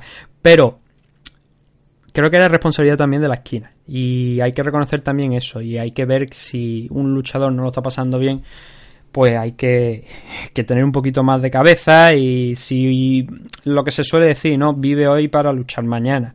No es una tontería seguir exponiéndole a un daño en un combate que tiene perdido y que puede acabar peor de lo que podía haber acabado anoche, ¿no? Desde luego. Entonces, eh, me gustaría eso, ¿no? Que en un futuro las esquinas también fueran un poquito más conscientes de lo que, de lo que está pasando dentro de la jaula y si ven una diferencia enorme, tomaran decisiones de acuerdo con, ella. Yo preferiría que, que, el luchador se enfadara conmigo antes que, que se quedara tonto por decírtelo de alguna manera, no punch drunk, o sea, que, que, tuviera uh, una conmoción ya permanente, un trauma cerebral pues importante, ¿no? Preferiría que, que, que ya digo, que me odiara, que me criticara, que luego cuando se lo explicara, si de verdad es una persona con, lógica, lo entendería. Sobre todo en combates como lo de ayer, ¿no? Con ese, esas cuatro, esos cuatro knockdown de Roundtree en el segundo salto. Como digo, grandísima actuación de Roundtree. Yo creo que para mí eh, es la actuación de la noche. debería haberse llevado un, un performance of the night por la por el enorme trabajo que hizo. Sin embargo, no se dio no se dieron performance of the night porque los dos eventos, los dos combates que tenemos ahora fueron recibieron el bono de Fire of the Night. Al haber cuatro luchadores implicados, normalmente cuatro bonos, pues bueno, en esta ocasión no fueron Performance of the Night, sino fueron dos Fire of the Night en favor de Kelvin Gastelum e Israel Adesanya y en el main event más Holloway y Dustin Poirier. Gran actuación, quiero remarcarlo nuevamente de Cali Roundtree si no habéis visto el combate os recomiendo que le echéis un vistazo porque fue muy bonito de ver cómo un luchador en tan poco tiempo había mejorado muchísimo en técnica.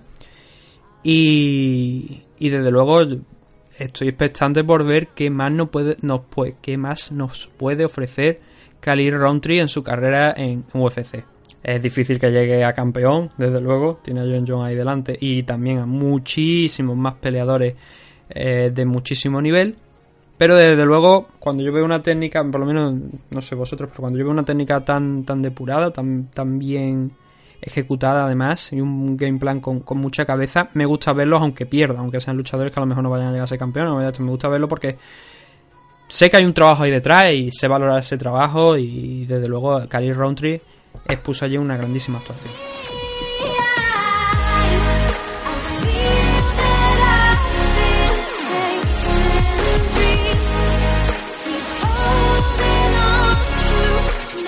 En el Comain Event de la noche, el primero de los combates que todo el mundo estaba esperando, vimos eh, el enfrentamiento entre Kelvin Gastelum e Israel Adesanya.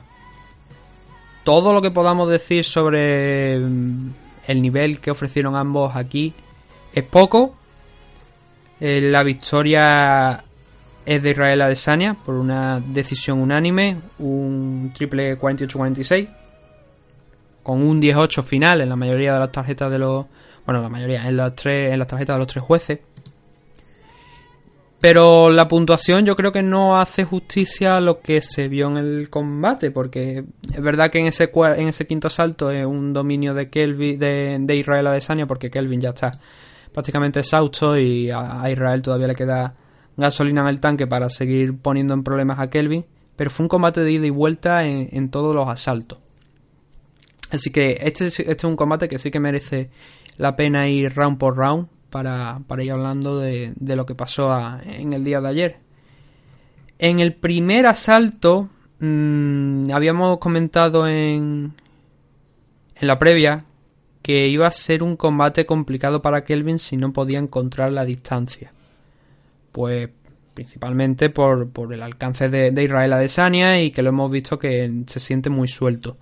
Kelvin empezó bien, empezó fuerte, lanzando fuerte, y precisamente, en- aunque no encontró de inicio la, la manera de golpear, porque Israel Adesanya está moviéndose muy bien, manteniendo la raya a base de, de patadas y lanzándole las manos desde fuera para intentar eh, frenar a Kelvin y que no sacar esa izquierda, que ya hemos visto que, que sirve también y que puede noquear a, a prácticamente mucha gente de la división y mucha gente importante. Y eh, como digo, en los dos minutos iniciales Adesanya estuvo frenándolo. Pero hay un momento donde conecta un gancho con la derecha, con la mano delantera Gastelum, que hace perder el equilibrio a Adesanya. No pasa a mayores porque rebota contra la jaula y es capaz de volver a de salir y recuperar el centro. Pero después, especialmente en repetición, se ve que eso incluso podría considerarse como, como un claro knockdown. Aunque luego en la, en la puntuación, en la, en las estadísticas no estuviera recogido como tal. Pero si no llega a estar la pared, la pared de la jaula ahí, es posible que Israel Adesanya hubiera caído de espalda por no poder mantener el equilibrio ante ese gancho, ese hook con la derecha que le lanzó eh, Kelvin. A lo largo de lo que quedó del, del asalto, Kelvin estuvo en dominio, lanzando las manos aún con más fuerza, lo que pasa que no llegó a conectar. Desde luego, si hubiera conectado alguna de esas manos en ese primer asalto, al ser el inicio del combate, estar mucho más fresco, es probable que, que hubiera podido incluso llegar a finalizar la pelea. Y con esto llegábamos al final del asalto. Un asalto que, en el que Adesanya empezó bien, en el que Kelvin supo entrar con siempre con las manos bajas, tomando riesgos, manos abajo, lanzándola desde ángulos que a lo mejor pudieran dificultar mucho a Israel Adesanya a la hora de intentar defenderla. Y en una de estas lo cazó, lo cazó, lo, lo mandó a prácticamente al suelo. Si no, lle- repito, si no llegase por la pared, yo creo que hubiera ido al suelo. Y consiguió ponerse por delante, salir del primer asalto con lo que tenía que hacer, con la estrategia adecuada, que era agobiar a Adesanya e intentar noquearlo o por lo menos tocarlo tanto, dejarlo tan tocado que los siguientes asaltos pudiera o bien intentar una, una finalización por, digamos, saturación, ¿no? Más de por, por esa potencia de mano izquierda, o por, o por lo menos permitirle tener el control de la pelea. Sobre todo porque el gasto de energía que eh, tenía Gastelum, a pesar de tener un corazón enorme, que creo que hay que dif- diferenciar, me parece, cuando hablamos de temas de cardio, creo que habría que diferenciar, eh, bueno, una cosa es cardio, el otro es el chin. Creo que Gastelum tiene un gran chin, o sea, un gran aguante en el mentón.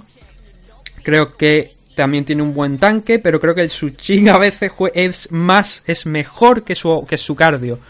Y eso creo que lo que fue, fue lo que, lo que fue pasando anoche y lo que vimos sobre todo en el quinto asalto. En el segundo, un Israel bastante más activo de lo que habíamos visto en el primer round, ya algo más recuperado del daño que había absorbido, siempre con un ojo pendiente de esos hooks con, con- gran poder que había detrás que iba lanzando Gastelum. Gastelum que por cierto lanzaba jabs que no eran jabs, que no sé si fue Joe Rogan el que lo dijo, o Daniel Cormier. Hablaban de power jabs, de, de, de- jabs que te- tranquilamente te podían noquear. Y Gastelum, como digo, a pesar de que ya veíamos un Adesanya que iba encontrando un poquito más su, su, eh, su- ¿cómo decirlo? Su forma de estar en el combate, su distancia. Gastelum seguía presionando y seguía intentando agobiarlo. Eso provocaba que Adesanya estuviera casi en retirada constante, reseteando posición, volviendo al centro, buscando un poquito de liberación, que no se le echara encima, que era donde realmente eh, iba a tener Gastelum el peligro, siempre que Adesanya no pudiera atarlo en el clinch, y donde creo que a lo largo del combate también se vio que, eh, y lo, lo dijimos en la previa, todo lo que, lo que pasó aquí en, en- en este combate de, en entre el Gastelum contra Adesanya, en parte lo, lo dijimos en la previa, lo comentamos en la previa porque creo que hay muchas cosas más que evidentes, pero la diferencia de, de tamaño entre ambos, que no de peso obviamente, porque creo que Gastelum es, bastante grande. No sé si tanto a lo mejor como Adesanya, ¿no? Pero por lo menos en temas de, de tamaño, lo ves prácticamente Gastel, Kelvin Gastelum es un, es un oso. Entonces, como digo, eh, que más que menos yo creo que podía haber previsto un poquito lo que iba a pasar y por la distancia, por el tamaño, el alcance entre uno y otro, era normal que si Kelvin Gastelum cedía, como te digo, como dijimos en la previa, cedía el ritmo a, Israel Adesanya, se le iba a complicar mucho la pelea. Por eso yo creo que tuvo una estrategia adecuada en estos dos primeros asaltos. Lo que pasa es que en este primer asalto hay un, un, un incidente con mayúsculas. Adesanya derriba, a- o sea, noquea a, Kelvin con una derecha cuando pasaban los 3 minutos aproximadamente. Y a pesar de que Kelvin se recuperó sin, sin muchos problemas, porque recuperó la verticalidad rápido, claro, tenía hecho el daño, tenía que recapacitar un poco de dónde estaban cada, cosa, de poner todo en su sitio nuevamente. Y Adesanya solo aprovechó para ir quemando un poco más a, a Kelvin, para ir presionándole, ir conectando manos, enlazando más golpes. Hay un, hay un spinning elbow bastante, bastante bonito, que además hace que Gastelum pierda el equilibrio, acabe clavando nuevamente una rodilla. Y que ya haya un cambio de, en el juego, en el combate, en el game plan de Kelvin Gastelum, lanzándose por un takedown cuando sabemos que ni es su fuerte, sino que además hemos visto que Adesanya es complicado de llevar al suelo. Hay un registro histórico de los combates. Yo creo que el que más cerca estuvo me parece que fue Brad Tavares cuando se enfrentó con, con Kelvin eh, contra Israel Adesanya en aquel main event de, de un evento menor. Como digo, habíamos visto, eso, no era realmente, yo creo, lo que estaba en el game plan de Gastelum, pero era un arma que habíamos dicho en, en el- en la previa que llegado el punto podría llegar a, a utilizar por el tema de frenar sobre todo a, a Israel Adesanya e intentar a lo mejor explotar un poquito más su tamaño, su peso, ¿no? su, corpulencia. Creo que es la palabra exacta para definir el tamaño de Kelvin Gastelum. Bastante corpulento. No con, ese con esa, esa derecha que mandó la lona y ese spinning elbow Israel Adesanya lograba aquí desde el punto de vista de los jueces, principalmente, bueno, aquí en esta ocasión el mío, ¿no? Lograba igualar el combate y esto nos hacía volver al tercer asalto, ya con un Angastelum que había probado también las manos de, de Adesanya y que desde luego su cardio lo normal es que fuera descendiendo e Israel Adesanya también obviamente el, car- el cardio de ambos conforme iba pasando los rounds iba a descender la, la, la cuestión era quién iba a llegar mejor a los rounds finales si se llegaba ¿no? y aquí en el tercero vimos también a, a Adesanya explotar esas armas del clinch de las que hablaba instantes antes ¿no? hace un, unos minutos con un, buen rodillazo donde ya se veía que también en el, en el clinch iba a ser complicado para Gastelum encontrarlo siempre que no pudiera atar- atarlo, es decir, entrar en el cuerpo a cuerpo, en el clinch, pero ser el que se impusiera en ese clinch sin permitir a Israel Adesanya abrir una distancia donde pudiera sacar codo, donde pudiera sacar rodillas, encimarle, ponerse encima prácticamente de él y, y- y agobiarlo en esa distancia sin, sin dejarle soltar esos golpes. Gastelum ya aquí vimos que ya no presionaba tanto, pero también vimos que estaba lejos de Adesanya, con lo cual esa era la distancia complicada, esa era la distancia donde Kelvin, donde, donde Adesanya iba a estar trabajando. Y estuvo conectando un mayor volumen Adesanya aquí en este en este tercer asalto. No una cosa bárbara, pero sí una- unos golpes que unos directos que, veías que estaban, estaban minando la moral de, de Kelvin, a pesar de que Kelvin con un puñetazo seguía todavía teniendo la oportunidad de cambiar todo. Un takedown de, de Gastelum aquí en este tercer asalto, donde no tampoco lo mantiene por mucho, por mucho tiempo a, Adesanya en el suelo, eh, porque aprovecha la pared Israel para, para volver a recuperar la verticalidad. No pasó mucho en este tercer asalto, pero pienso que por esa ligera ventaja en el volumen de golpe, Adesanya se llevó el, round, con lo cual en este punto estaba por delante de, en la tarjeta de los jueces, como no solamente es que lo opine yo, sino que también los jueces pues en este tercer asalto se lo dieron a Israel Adesanya. El cuarto, hemos dicho antes que fue un combate de ida y vuelta, y el cuarto es, aquí se evidencia el combate de ida y vuelta. Kelvin eh, intentó agobiar a, Israel desde el inicio nuevamente, porque era la opción principal, considero yo que tenía para, para alzarse con la victoria. Y después de, Israel defender esas embestidas iniciales, ya Kelvin pues bajó un poquito el ritmo. Israel tuvo mucho... Yo creo que siempre es un luchador que corre bastante riesgo, pero me recordó anoche... O sea, vi... Tuve imágenes en la cabeza de... De cuando Chris Weyman noqueó a, a Anderson Silva, porque Anderson se quedó sin más espacio para esquivar, tenía los pies clavados y no podía retroceder. Y vi por momentos la posibilidad de que eso pasara, porque Adesanya estuvo esquivando en este tercer asalto mucho también. Bueno, en general lo hace, ¿no? Pero quiero decir, aquí hubo varios momentos donde esquivó con la cabeza, donde si no hubiera, si no hubiera tenido más espacio para retroceder, se habría metido en problemas. Pero consiguió esquivarlo y al final eh, eso es lo que cuenta, ¿no?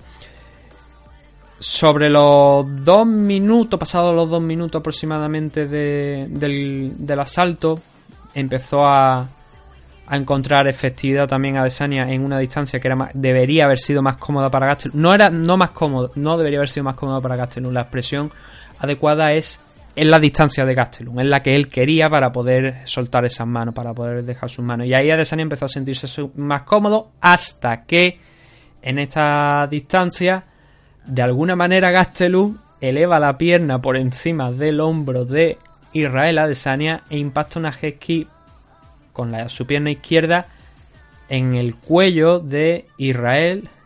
Se abren unos metros y entonces tú ves donde Adesanya está totalmente perdido. Le están temblando las piernas y Kelvin intentó finalizar la pelea aquí. Presionó, agobió a Adesanya, volvió a hacer que le temblaran las piernas nuevamente pasados esos segundos iniciales donde vimos que le había hecho daño y donde Kelvin también sintió que le había hecho daño. Pero Adesanya devolvió los golpes. Y a pesar de que el, el asalto era para Gastelum, veíamos que eh, le había hecho daño, sí, pero no tanto como para, para finalizar la pelea. Con esto llegábamos a, a un quinto, a un quinto round donde estaba todo igualado. Estaba todo igualado en este, en este quinto asalto. Un Kelvin donde sí que iba perdiendo poco a poco ya energía, pero con un Israel que tenía. estaba dañado, estaba dañado de ese quinto asalto. Y volvió a hacer lo que hizo en los asaltos anteriores de Kelvin, que fue lanzarse directamente por Israel, viendo lo que había pasado en el asalto anterior sin querer darle ningún, ningún respiro. Pero la técnica de Israel Adesanya, lo que lo ha llevado hasta aquí es enorme. Y en este quinto asalto sa- especialmente salió a, a relucir. Gastelum buscó un, un single, un single leg, que aprovechó a Adesanya para intentar cerrar una guillotina, muy profunda además. Gastelum tuvo que defenderla yendo al suelo. Revirtió la posición, el peligro, entró en la guardia de, de Israel. Pero aquí es donde nos llevamos, yo creo, una de las sorpresas de la noche. Israel, en lugar de intentar abrir un espacio y levantarse, lo que optó fue por cerrar una, una- un triangle choke, intentar eh, cerrar un, triangle choke, que no es su especialidad ni mucho menos, porque es un luchador que viene con un background de boxing, de kickboxing, y, y que obviamente fue una sorpresa anoche el, ver intentar, el verle intentar finalizar la pelea por, por esa guillotina. A partir de aquí yo creo que ese fue el, ese fue el último esfuerzo de, de Kelvin Gastelum, siempre con respeto a, a sus manos, pero fue lo último que, vimos de Gastelum, porque a partir de aquí, que creo que aproximadamente eso fue al pasado el minuto de... dos minutos aproximadamente de, de este quinto asalto, el pobre de Kelvin, digo pobre porque su fuerza había sido eh, digno de aplaudir, empezó a, a, a disminuir eh, la resistencia, empezó a encajar golpes, muchísimos golpes, De hecho, este asalto acaba con tres knockdown de Israel Adesanya sobre, sobre Gastelum. Pero ese corazón tan grande del que hablaba al principio no permitió a, a Kelvin en ningún momento tirar la toalla. Tener una grandísima actuación. Creo que los dos se pueden sentir muy orgullosos con la actuación que tuvieron anoche. Bueno, el, tercer asalto creo que es un día 8 claro para, para Israel Adesanya, que nos deriva en ese 48-46. Y como digo, creo que los dos se pueden sentir muy bien con la actuación de anoche. Tenía que, bueno, eh, los combates también pueden acabar en empate, pero anoche yo creo que eh, ese quinto asalto, obviamente, es la clave, es lo que mm, hace que Israel Adesanya gane el, el combate. Y Kelvin, bueno, tanto Kelvin como, como Israel Adesanya se demostraron ayer que hay competidores en la división middleweight a un altísimo nivel. Kelvin demostró que, a pesar de la derrota, tuvo un desempeño enorme que también podía haber ganado. Ha puesto en los máximos problemas que nadie ha puesto a Israel Adesanya en este en, su carrera en, en UFC y en su carrera en el mundo de las MMA llegando al punto en el que podía haber ganado por KO o por un KO técnico a, a, Israel Adesanya. Y como digo, ha demostrado que esa subida de welter a middleweight fue la, la adecuada. Porque prácticamente, a excepción de, de, lo que, de lo que vimos anoche, el nivel de Kelvin Gastelum en la división middleweight ha sido realmente excelente. Hasta el punto que, bueno, tuvo la derrota con, contra Chris Weyman, pero ha vencido ya a campeones, gente como Ronaldo Sousa, ¿no? El Yacaré, ha, ha vencido a, campeones, también a, a Bilton Berford. Es verdad que ha ganado, ha derrotado a muchos luchadores, también Kevin Gastelum, que a lo mejor estaban de vuelta, gente como Víctor Berford, Tim Kennedy, eh, Michael Bisping, pero son gente que han, han tenido el campeonato, que han sido campeones, que han sido durante mucho tiempo luchadores muy importantes de la compañía. Y que ganar esas peleas siempre es complicado por la técnica que, que tienen sus rivales. Anoche contra Adesanya no pudo, en el quinto salto ya fue demasiado para él. Pero eh, insisto en que supongo que si estáis escuchando esto habréis visto el combate, pero creo que es un combate para guardar. No sé si es el mejor combate del año y por hoy, eso es, la verdad es que es bastante complicado siempre de decir, ¿no? Sin duda alguna yo creo que fue el mejor combate de la noche. Por, porque lo vimos muy muy igualado hasta el último asalto. Cosa que no me pasó con el siguiente que, que vamos a hablar ahora, que obviamente es el main event más Holloway contra Dustin Poirier, pero eh, insisto en que creo que es el combate de, de la noche con muchísimo mérito para ambos y que me gustaría ver una revancha llegado un punto porque creo que en cierto modo está justificada, creo que eh, el esfuerzo de, de, los dos fue enorme. La lástima quizás es que si estuviera pasado por, con el cinturón, eh, con, el, el Undisputed, ¿no? El, el cinturón verdadero, para que nos entendamos, ¿no? El interim, seguramente tendríamos una revancha inmediata. No es así, Israel Adesanya se proclamó campeón de la categoría middleweight y ahora mira a Robert Whittaker siempre con la posibilidad de un enfrentamiento con John Jones en mente que desde luego también John ha escrito esta mañana un, un tweet diciendo que, que quiere ya había, lo había insinuado, ¿no? Que quería esa pelea en la rueda de prensa, creo que fue el viernes que tuvieron de, para vender los próximos eventos. Pero esta misma mañana lo ha vuelto a, a, comentar John Jones. No ha mencionado a Israel Adesanya, pero obviamente todo el mundo sabe que después de las declaraciones del viernes está pensando en él. Es un combate que seguramente hay muchas, muchas personas que lo quieran ver. Yo no lo quiero ver. Creo que John Jones es más grande que Israel Adesanya y... Eh, que Israel tiene posibilidad de derrotar a Jones. Existen posibilidades, sí. No, no, vamos a decir que no. Que seguramente Jones, pues un tipo muy, muy inteligente, con un alto cociente intelectual para, para la lucha, se encontraría los agujeros de, de Israel Adesanya y podría sobre todo también explotar el tamaño y el peso. Creo que también sería verdad. Entonces, darle a, a John Jones un middleweight para que pase por encima de él y de alguna manera perjudicar la carrera de Israel Adesanya creo que no sería lo, lo adecuado. Cosa que, por ejemplo, si hubiera sido un Anderson Silva en su prime contra John Jones, creo que sí hubiera sido más acertado. Pero Israel Adesanya, a pesar de que, como digo, no creo que vaya a tener problema para dar las 205, incluso a lo mejor un poco más, evidentemente, no creo que sea un combate que realmente le convenga. Yo creo que ahora mismo lo que tiene que hacer Adesanya es sentarse a esperar a, a Whittaker. Y en el caso de que no se pueda, por lo que sea, enfrentar a Whittaker en este 2019, yo repito, vería bien un posible enfrentamiento entre nuevamente entre él y Kelvin Gastelum.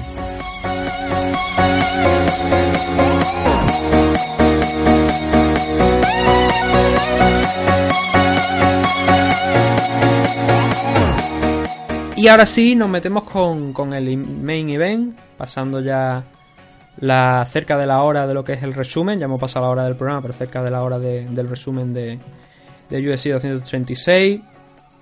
Ya os advertí, puede ser una hora, puede ser una hora y media. Cuando está Nathan Hardy puede pasar cualquier cosa. ¿Qué pasó en el main event? Matt Holloway, el campeón de la división Featherweight, enfrentándose al número 3 en los rankings de la división, de la división Lightweight. Dustin Poirier, revancha del combate que tuvo lugar hace ya más de 7 años, creo que fue aproximadamente la fecha donde se celebró ese Dustin Poirier contra Matt Holloway. Un mundo, realmente un mundo en, eh, en tiempo de, de, la vida de, la vida profesional de un luchador. Y con un Matt Holloway que obviamente, bueno, tanto Max como Dustin Poirier habían crecido muchísimo en muchísimo tiempo eh, durante estos o sea, en muchísimo nivel eh, durante estos años. Dustin Poirier no suelo tener estos datos muy bien en, en mente, pero había leído esta mañana que era el 20 nu- combate número 23 dentro de UFC. Mm, Más o menos los mismos que Matt Holloway, si no los mismos. ¿Y qué pasó aquí? Victoria de Dustin Poirier por decisión unánime frente, frente a Matt Holloway por una, un triple 49-46. Mucho más. eh,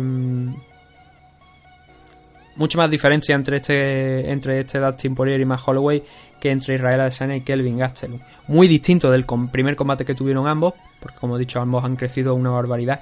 Pero ahora es cuando me toca a mí decir al- algo similar a se los dije, hijos de puta. Se- no, se los dije, no. Se les dijo, hijos de puta. Suena francés. Todavía no, no, no entiendo. No, sé, no sé, he perdido las capacidades para hablar latinoamericano. Pero sí que se, se les dijo, ¿no? Entre comillas. Los oyentes de la previa. eh, yo tenía. A ver, yo. Yo, pues a mí para.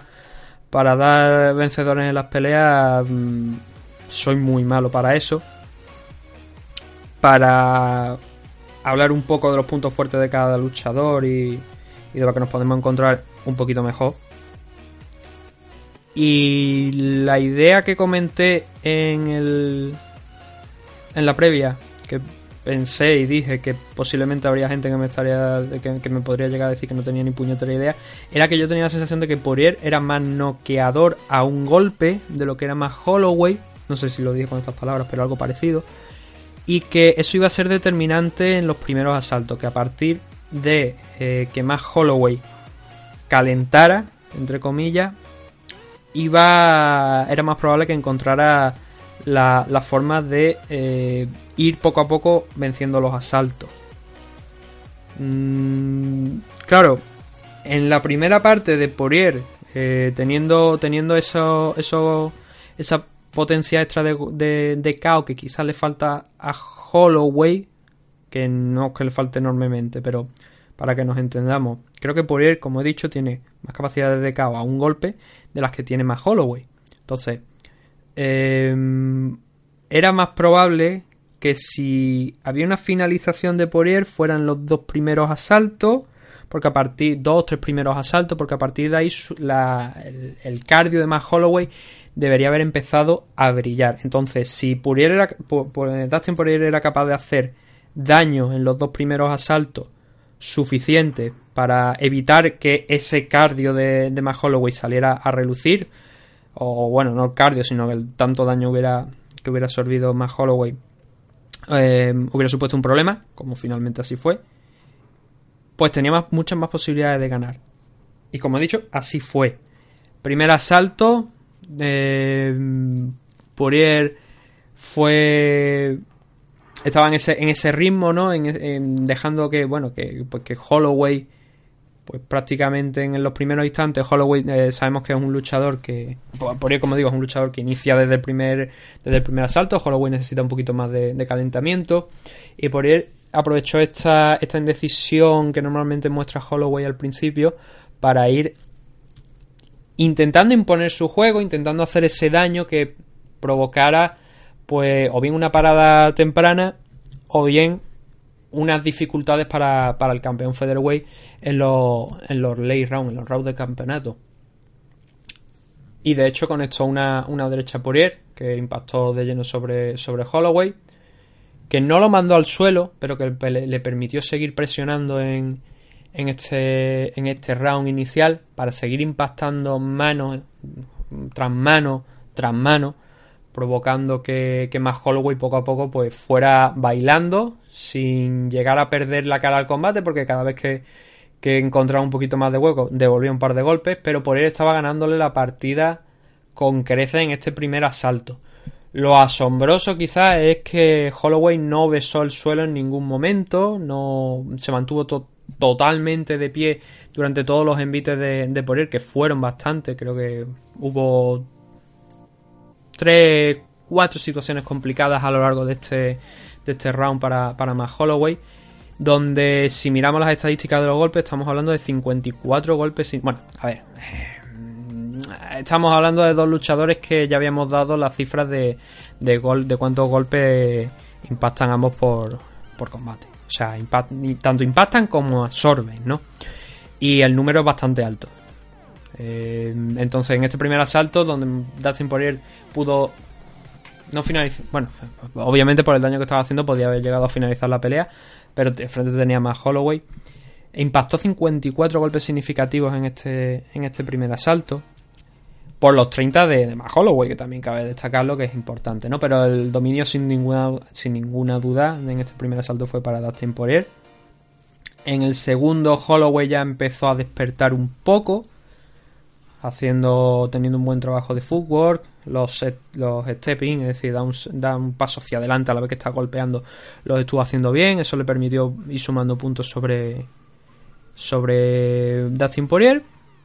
Iba ganando, de hecho, yo creo para mí este, este asalto Holloway hasta que pasado ya el tercer minuto de, de la pelea vuelve nuevamente Dustin Poirier con un golpe a hacer daño a, a Matt Holloway porque ese, hay una, una, una, tónica a lo largo del combate y es que Poirier con un solo golpe podía frenar el ritmo de más Holloway. Y aquí en este segundo salto lo volvió a hacer después de lo que había hecho en el primero. Cuando quedaba un solo minuto, volvió a hacerle daño.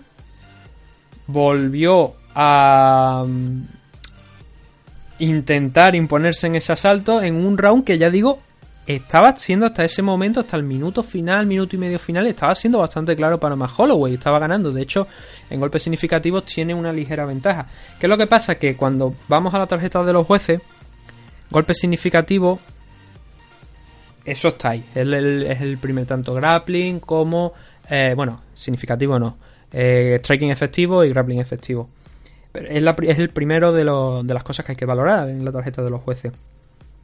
En golpes efectivos, a pesar del gran, gran, trabajo de Holloway, incluso impactando un golpe más, 32 por parte de Holloway, 31 por parte de Dustin Poirier en este segundo asalto, los de Dustin hicieron más daño que los de los de Holloway, o por lo menos físicamente, visiblemente, mejor dicho, parecía que estaba haciendo más daño porque volvió a hacer temblar a más Holloway.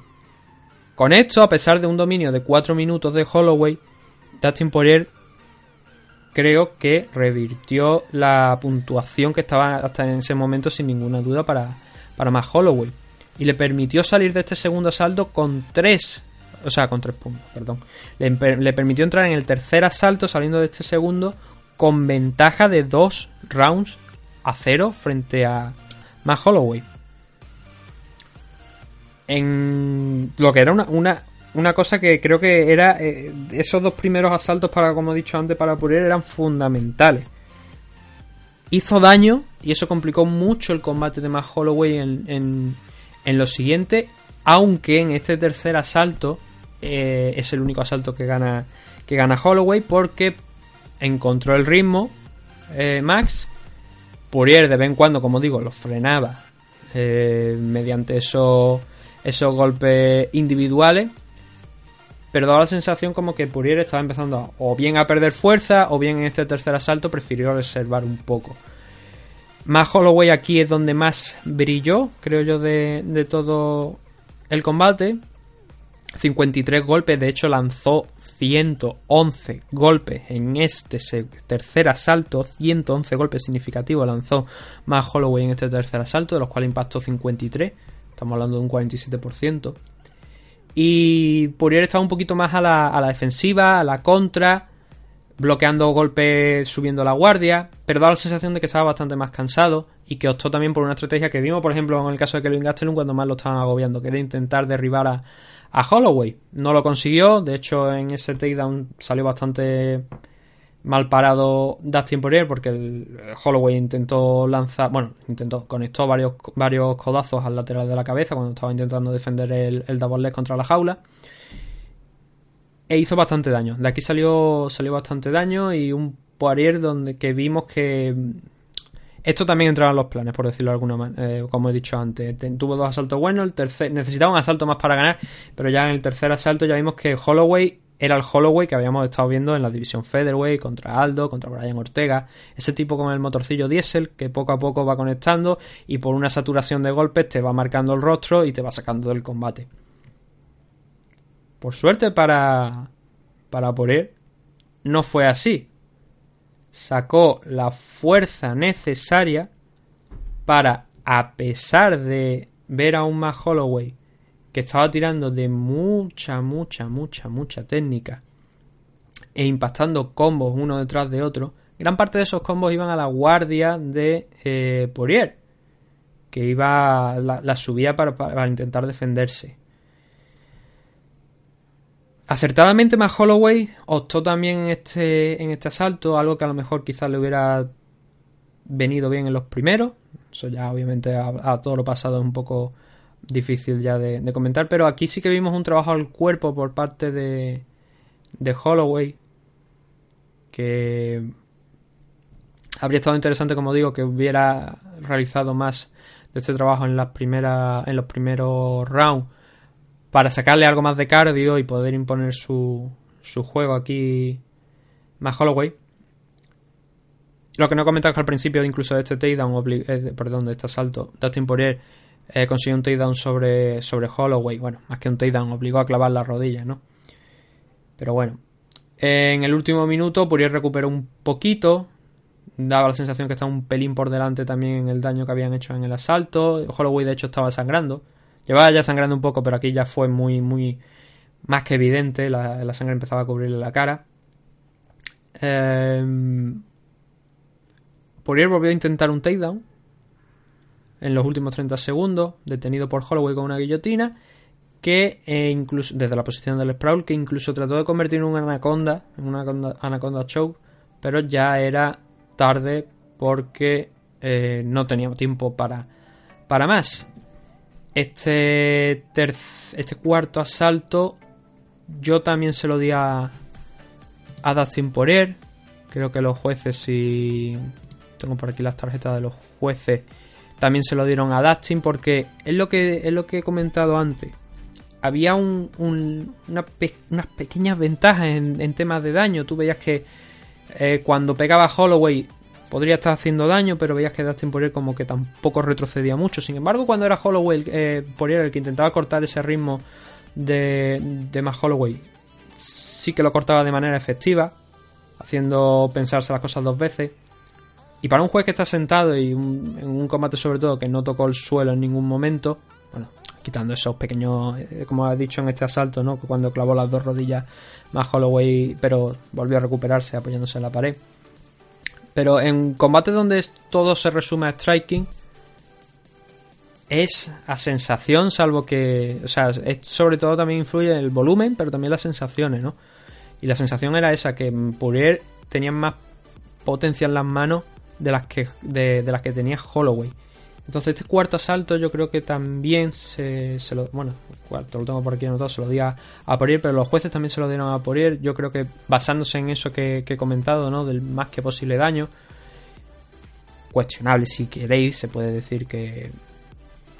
Que a lo mejor también lo podría haber ganado a Holloway, pero creo que no hubiera cambiado el, el asalto porque el, el combate porque en el 5 Dustin insistía en lo mismo, en frenar a la contra a Holloway, en pequeñas ocasiones volviendo a, a ser el, que llevaba llevase la voz cantante, con algunos combos, con haciendo intentando hacer retroceder a más Holloway y al final eso fue efectivo.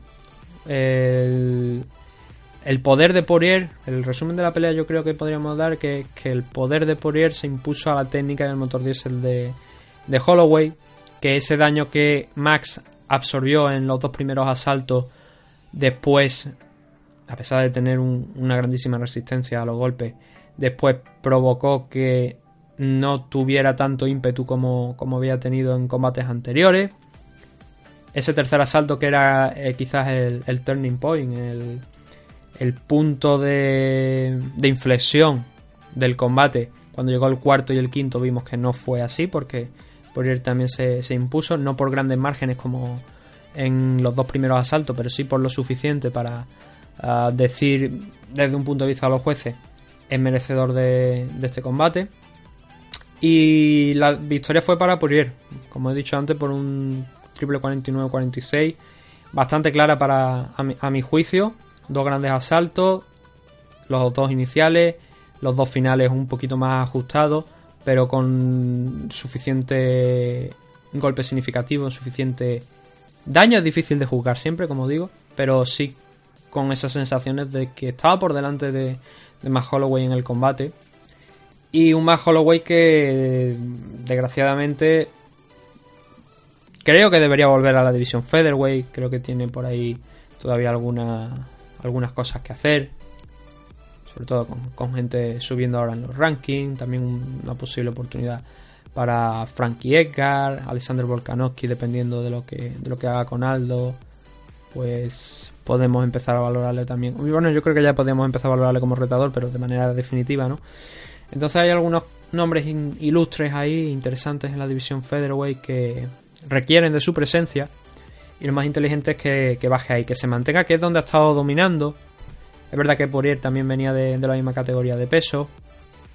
Pero ayer yo creo que se, se vio que Dustin en parte es un poco más grande que, que más Holloway. O al menos, si no es más grande en peso fuera de competición, sí que dio la sensación de estar más preparado, porque obviamente lleva más tiempo peleando en, lightweight que, que más Holloway, y dio la sensación de que estaba en mejor estado de forma para la categoría de peso. Que no quiero decir, no es que más Holloway estuviera en baja forma o fuera de forma, no, pero quiero decir que estaba más acostumbrado a pelear en ese peso de Dustin por el que está más acostumbrado a pelear en ese peso de que, que más Holloway, y es el punto que, que quería remarcar. Remarcar. El caso es que para Dustin lo siguiente, obviamente, tras ser campeón interino de la división Lightweight, es el enfrentamiento contra Javier Nurmagomedov. No sé si habrá planes de por medio. Eh, quizá a lo mejor un regreso de Conor McGregor, que vuelve antes que, que Javier Nurmagomedov. Pues igual deciden enfrentarlo a Dustin Poirier, pero mm, si fuera Dustin, la verdad es que no arriesgaría mi oportunidad. Eh, algunos dirían, ah, cobarde, no sé qué. No, no, pero yo no la arriesgaría. Yo creo que se ha ganado después de muchísimos años esta oportunidad por el título. Le ha llegado con la, opción al interim, con la victoria en el interim, y ahora yo creo que debería sencillamente esperar a, a Javi. Él, si quiere, él quiere enfrentarse a Javi, él piensa que puede, que puede pararle. Pensar que puedes parar a Javi es complicado, o sea, lo puedes pensar, pero realmente es complicado de ejecutar. Pero hay una cosa que destacó él en la rueda de prensa anoche cuando, cuando estaba comentando sobre, sobre este punto, y era que... eh, veremos. Tiene un punto de locura que no tienen otros luchadores para enfrentarse a Javi. Y de hecho creo que es algo de lo que destaca en, en Dustin, tanto luchadores como Dustin como el propio Justin Gage. Tienen ese punto donde les da igual tener una concussion que, que le deje tonto de por vida. Y además, teniendo en cuenta que Javi no es un tipo que precisamente vaya a intercambiar golpes con él, aunque ya vimos que tenía las capacidades también pues para hacer temblar a, Conor McGregor. Ahí es donde puede salir ganador eh, Dustin Poirier, pero es muy complicado, obviamente muy complicado. Eh, Javi es el mejor grappler que hay en la, en la categoría de peso y se lo ha evidenciado muchísimas veces, no, Eh, solamente por el tema de derribarlo, sino también cómo controla la pelea en el suelo. Entonces sería un enfrentamiento interesante, pero sería también una guerra de estilos, donde Dustin también es verdad que tiene unas nociones interesantes de suelo, pero obviamente llegan, no llegan a, a las que sí tiene Javi Nurmagomedov. Con esto cerramos el análisis de UFC 236, llegando a la hora y 20 de análisis, así que tenía aproximadamente dos horas de programa. Creo que he explicado asalto por asalto todo. eh, también he expresado mi, mi opinión, un poco lo que vimos anoche, intentando hacer un análisis no tan técnico, pero sí más que, que, que para fan casual, ¿no? Diciendo, pues mira, le ganó por tal, tal y tal, sino intentando entrar también un poquito más en detalle. Así que supongo que es hora de pasar ya a la despedida en este MMA Adicto 246. Así que no vayáis porque ya digo, cuando empieza a sonar la música de la despedida, será símbolo de. será señal de ir diciendo adiós con la manita.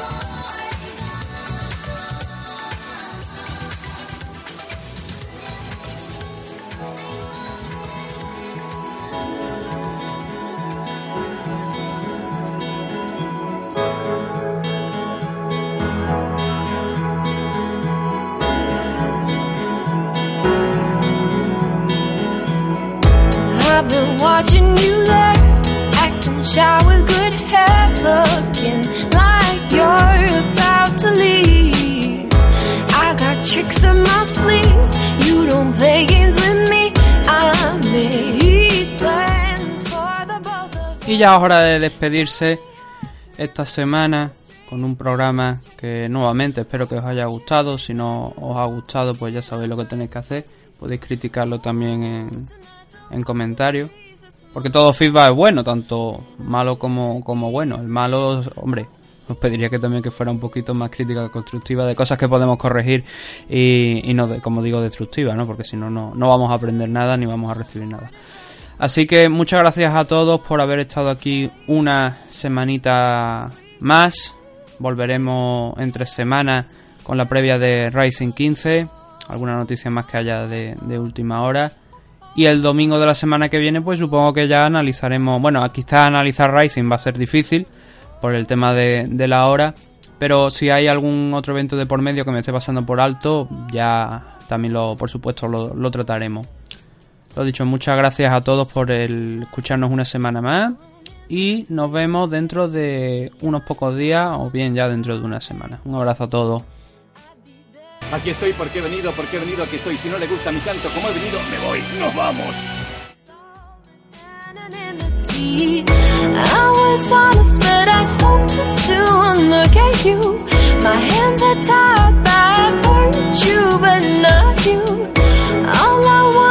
was a wild chase, a small taste. Then I should have been done.